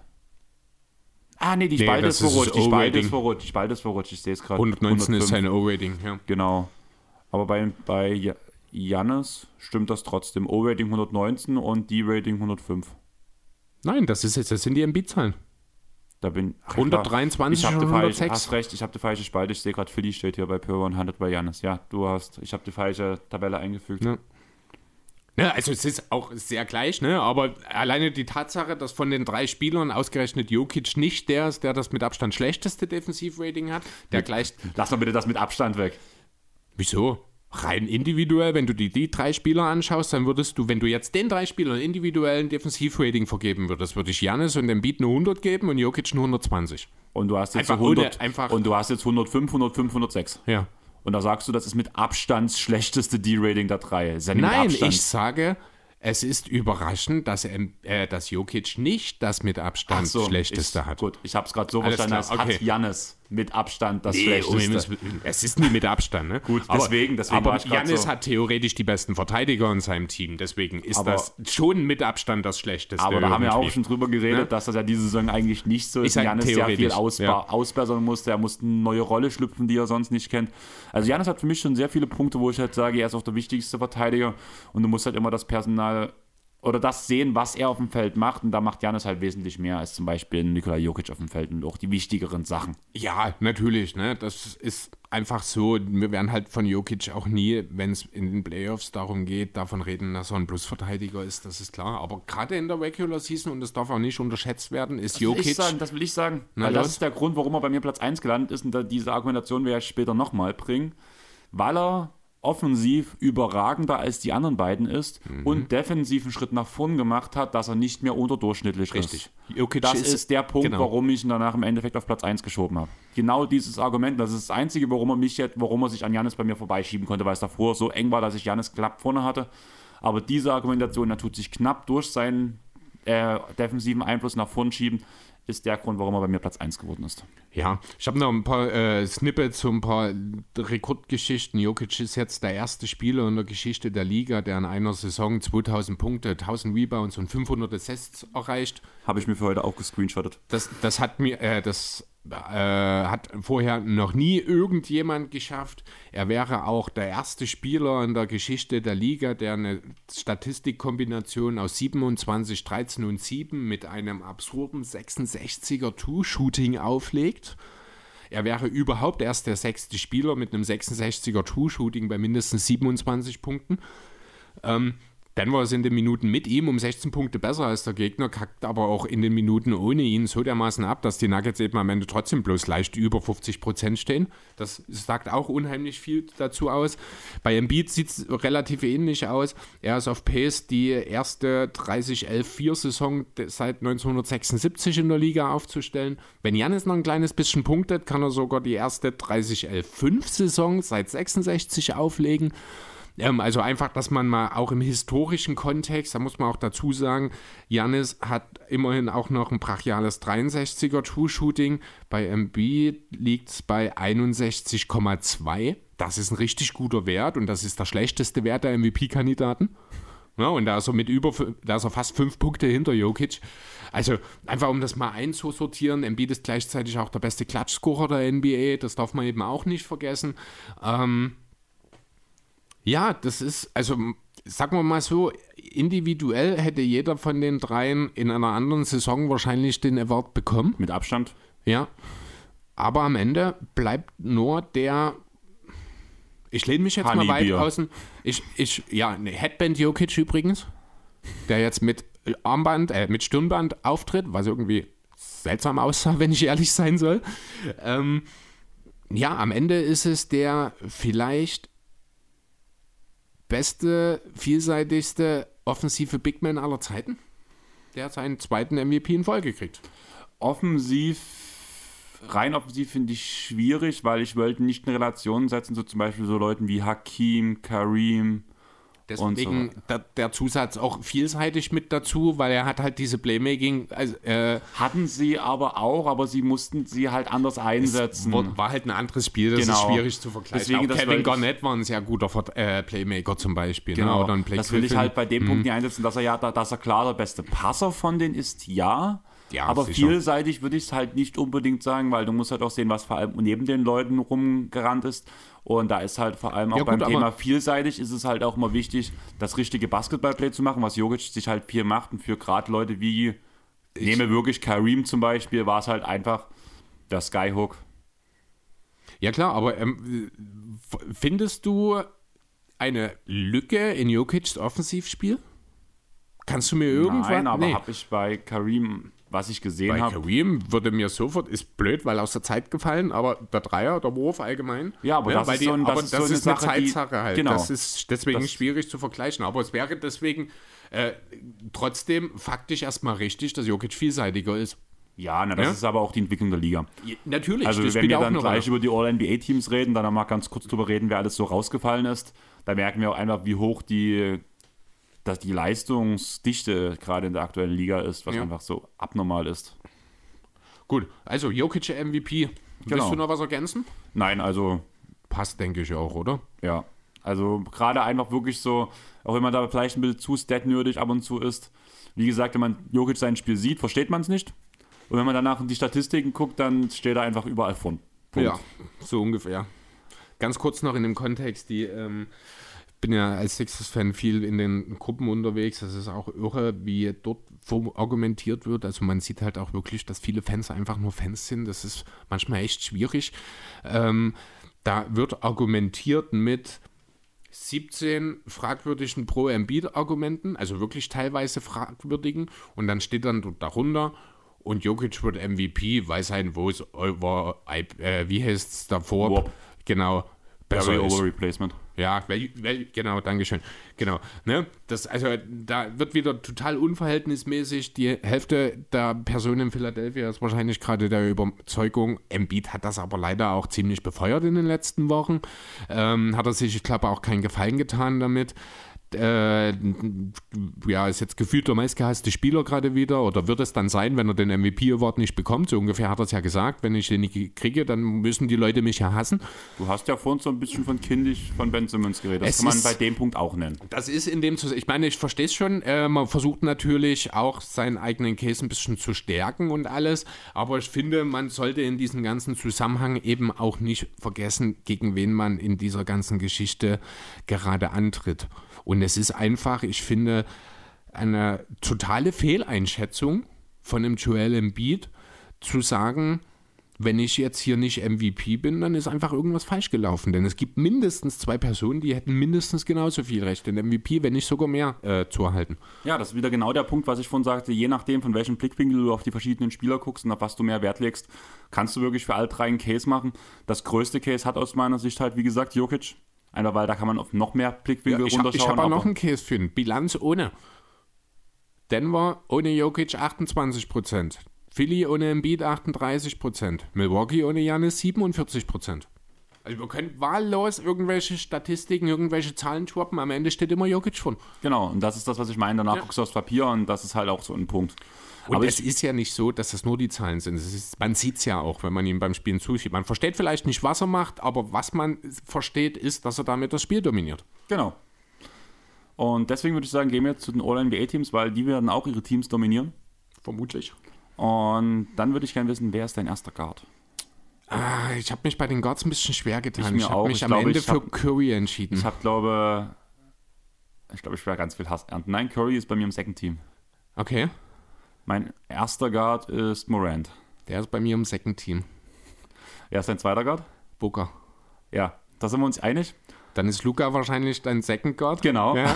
genau. Gut. Perfekt. ähm, wer ist dein. Er also, sollen wir das mal, wollen wir ganz kurz einen Case machen? Warum?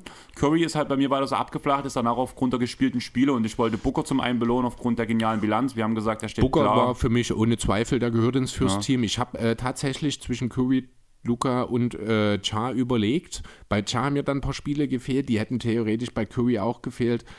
Luca ist mir zu langsam in die Saison gestartet. Am Ende hätte es für jeden der drei am, wahrscheinlich Case einen Case gegeben. Deswegen Also, wenn Luca so spielen würde, wie er am Anfang schon gespielt hat, wie er jetzt spielt, wäre ganz klar First Team. wäre er auch im MVP-Konversation, Genau. wenn er die ganze Saison so geliefert hätte. Aber dasselbe trifft auch auf Jason Tatum zum Beispiel zu. Oder ein Stephen Curry hätte, hätte sein Feuer behalten vom Anfang der ersten Ja. Saison.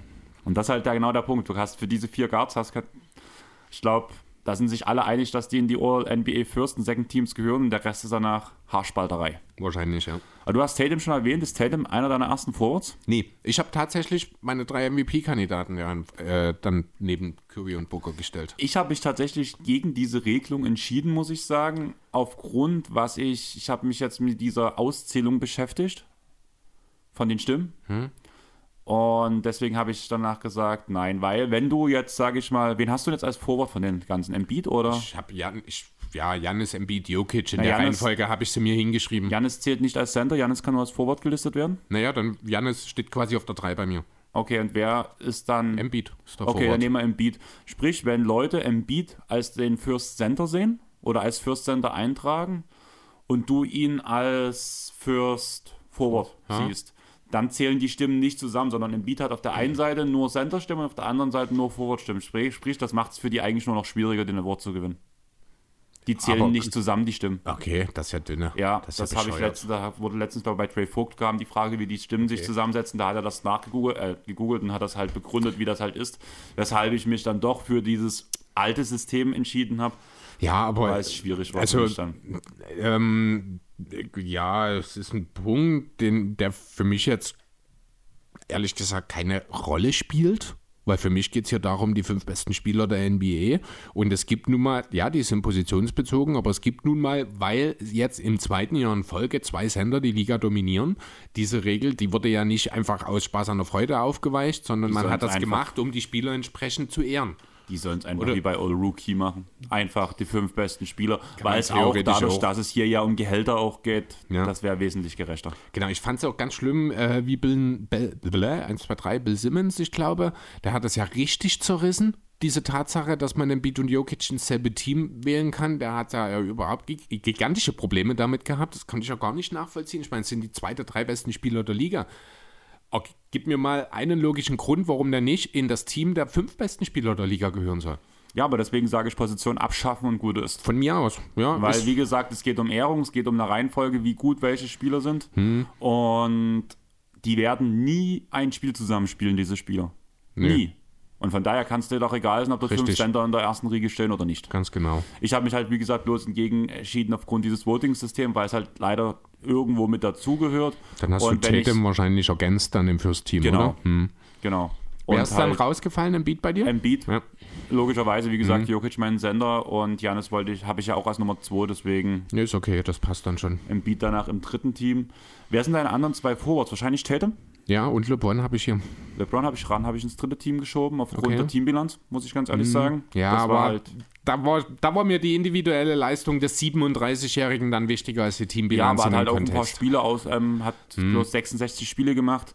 Ja gut, aber wenn ich sehe, welche Forwards ich im dritten Team habe, dann kann ich das total verargumentieren. Wobei ich gerade sehe, ich glaube, ich habe einen riesen Fehler gemacht in meinem dritten Team. Da habe ich nicht genau nachgeguckt, denn ich muss hier unbedingt Middleton rausstreichen. Der hat ja nichts verloren. Ja, das auf jeden Der Fall. Aber lass mal kurz beim Second Team bleiben. Also ein Spieler hat ein paar weniger Spiele sogar als LeBron, aber da spielt einfach die Teambilanz bei mir rein. Das ist Jimmy Butler, den ich dort auf dem Forward-Spot mitgelistet habe. Den habe ich im dritten dann. Und DeMar DeRozan. Den habe ich als Guard im dritten Team. Ist für mich halt, der spielt halt Power Forward die ganze Saison, deswegen. Ja, der ist auch irgendwie primärer Ballhändler. Also gibt es auch Argumente, ihn als Guard zu sehen. Dazu haben die Bulls quasi Ja, nie aber du vollständig solltest- gespielt. Du solltest Position eigentlich bloß nach dem bewerten, was in der Defense passiert, Ja, gut, ja weißt du, mittlerweile. nee, pass auf, überhaupt kein Problem. Ich habe mir eh zwei Guards in meinem Third-Team, zwischen denen ich mich nie entscheiden konnte. Dann wird der Rosen in Forward und ich habe trotzdem zwei Guards. Ja. Passt. Ich habe ja, Ja. gerade Middleton fe fehlerhaft rausgenommen. aber Passt. weißt du, weißt du vom Prinzip, was ich meine? Ja, ich weil weiß, was du sonst wäre meinst. Jokic ja auch ein Guard. Ja, nee, also soweit ist es mir Übertrieben, auch nie. ja, aber übertrieben gesagt. Aber ich weiß, was du meinst. Das war halt meine Argumentation. Doncic und Curry haben ja, also haben ja vorhin schon berichtet, Doncic haben Ja. wir zusammen. Ich, du hast Morant, ich habe Curry in dem Team. Wer ist dein erster Guard im Third-Team? Sind wir jetzt mit dem, willst du nie erstmal noch meinen Sender hören? Ach so, stimmt, du hast ja den noch nicht gesagt. Denn der wird dir bestimmt gefallen, das ist nämlich Cat. das ist mein, das, Das, ist dein das ist Third-Team-Sender mein bestimmt. Third-Team-Center Ja. und das ist diese Argumentation, warum ich mich für Jokic entschieden habe, weil ich Cat drin haben wollte. Und Cat ist in der Defense besser geworden dieses Jahr. Ja, ich habe, also gab es für mich auch tatsächlich keine Diskussion. Cat ist mein All-NBA Second Center. Ja gut, du hast halt... Ja, Weil gut, ich ja Jokic schon den Beat im, Genau. beide im ersten habe. Ja. Okay, dass er auch ermöglicht dir danach den anderen mit reinzunehmen, Mhm. Richtig. der mir ein bisschen wehtut, dass der bei mir den, dass der gesnappt wurde. Da habe ich tatsächlich auch noch zwei Namen stehen. Die gesnappt wurden? Nee, ich habe äh, auf der Senderposition im dritten Team zwei Namen stehen. So. Ähm, du hast jetzt auch alle gesagt, ne? Morant, Luca, Tatum, LeBron und Cat. Müssten alle Okay, gefallen ja. sein, ja. Dann gehen wir ins Viert-Team und ich würde gerne den ersten Guard hören. James Harden. Habe ich weggelassen aufgrund, man Wäre- kann nicht bloß eine Teilsaison als positiv werden und in Brooklyn hat er dieses Jahr einfach nicht das, war er kein All-NBA-Spieler. Auch, ich finde auch in Philly noch nicht so richtig und da sind meine zwei Guards, die ich hier stehen habe, definitiv würdiger in ein All-NBA-Team zu kommen, als es James Harden Ja. Harden ist der Wackelkandidat, der ist jetzt reingefallen, nachdem ich festgestellt habe, dass ich Middleton aus irgendeinem Grund noch drin stehen hatte. Also Harden wäre wahrscheinlich auch rausgefallen, dann hätte den Zuschlag Trae Young bekommen auf dem Spot. Das ist mein Ja. First, weil er einfach eigentlich in, mit alleiniger Kraft sein Team ins viert, das viertbeste Offensivrating der Mhm. Liga führt. ja. Und das macht er alleine, also Welchen Guard hast du noch? CP3, Chris Paul. Ja, gut, kann man machen. Ich habe, äh, ich komme dann, dann würde ich mal kurz vorgreifen auf meine Senderposition, denn deswegen habe ich CB3 nicht drin, denn dort habe ich zwisch, tatsächlich zwischen Udi Gobert und DeAndre Ayton überlegt. Und das ist für mich ganz klar Ich finde, Aiden ist defensiv natürlich nicht auf dem Niveau von Gobert, da müssen wir nicht drüber diskutieren. Er ist aber auch defensiv viel, viel besser, als äh, immer noch viele, glaube ich, denken.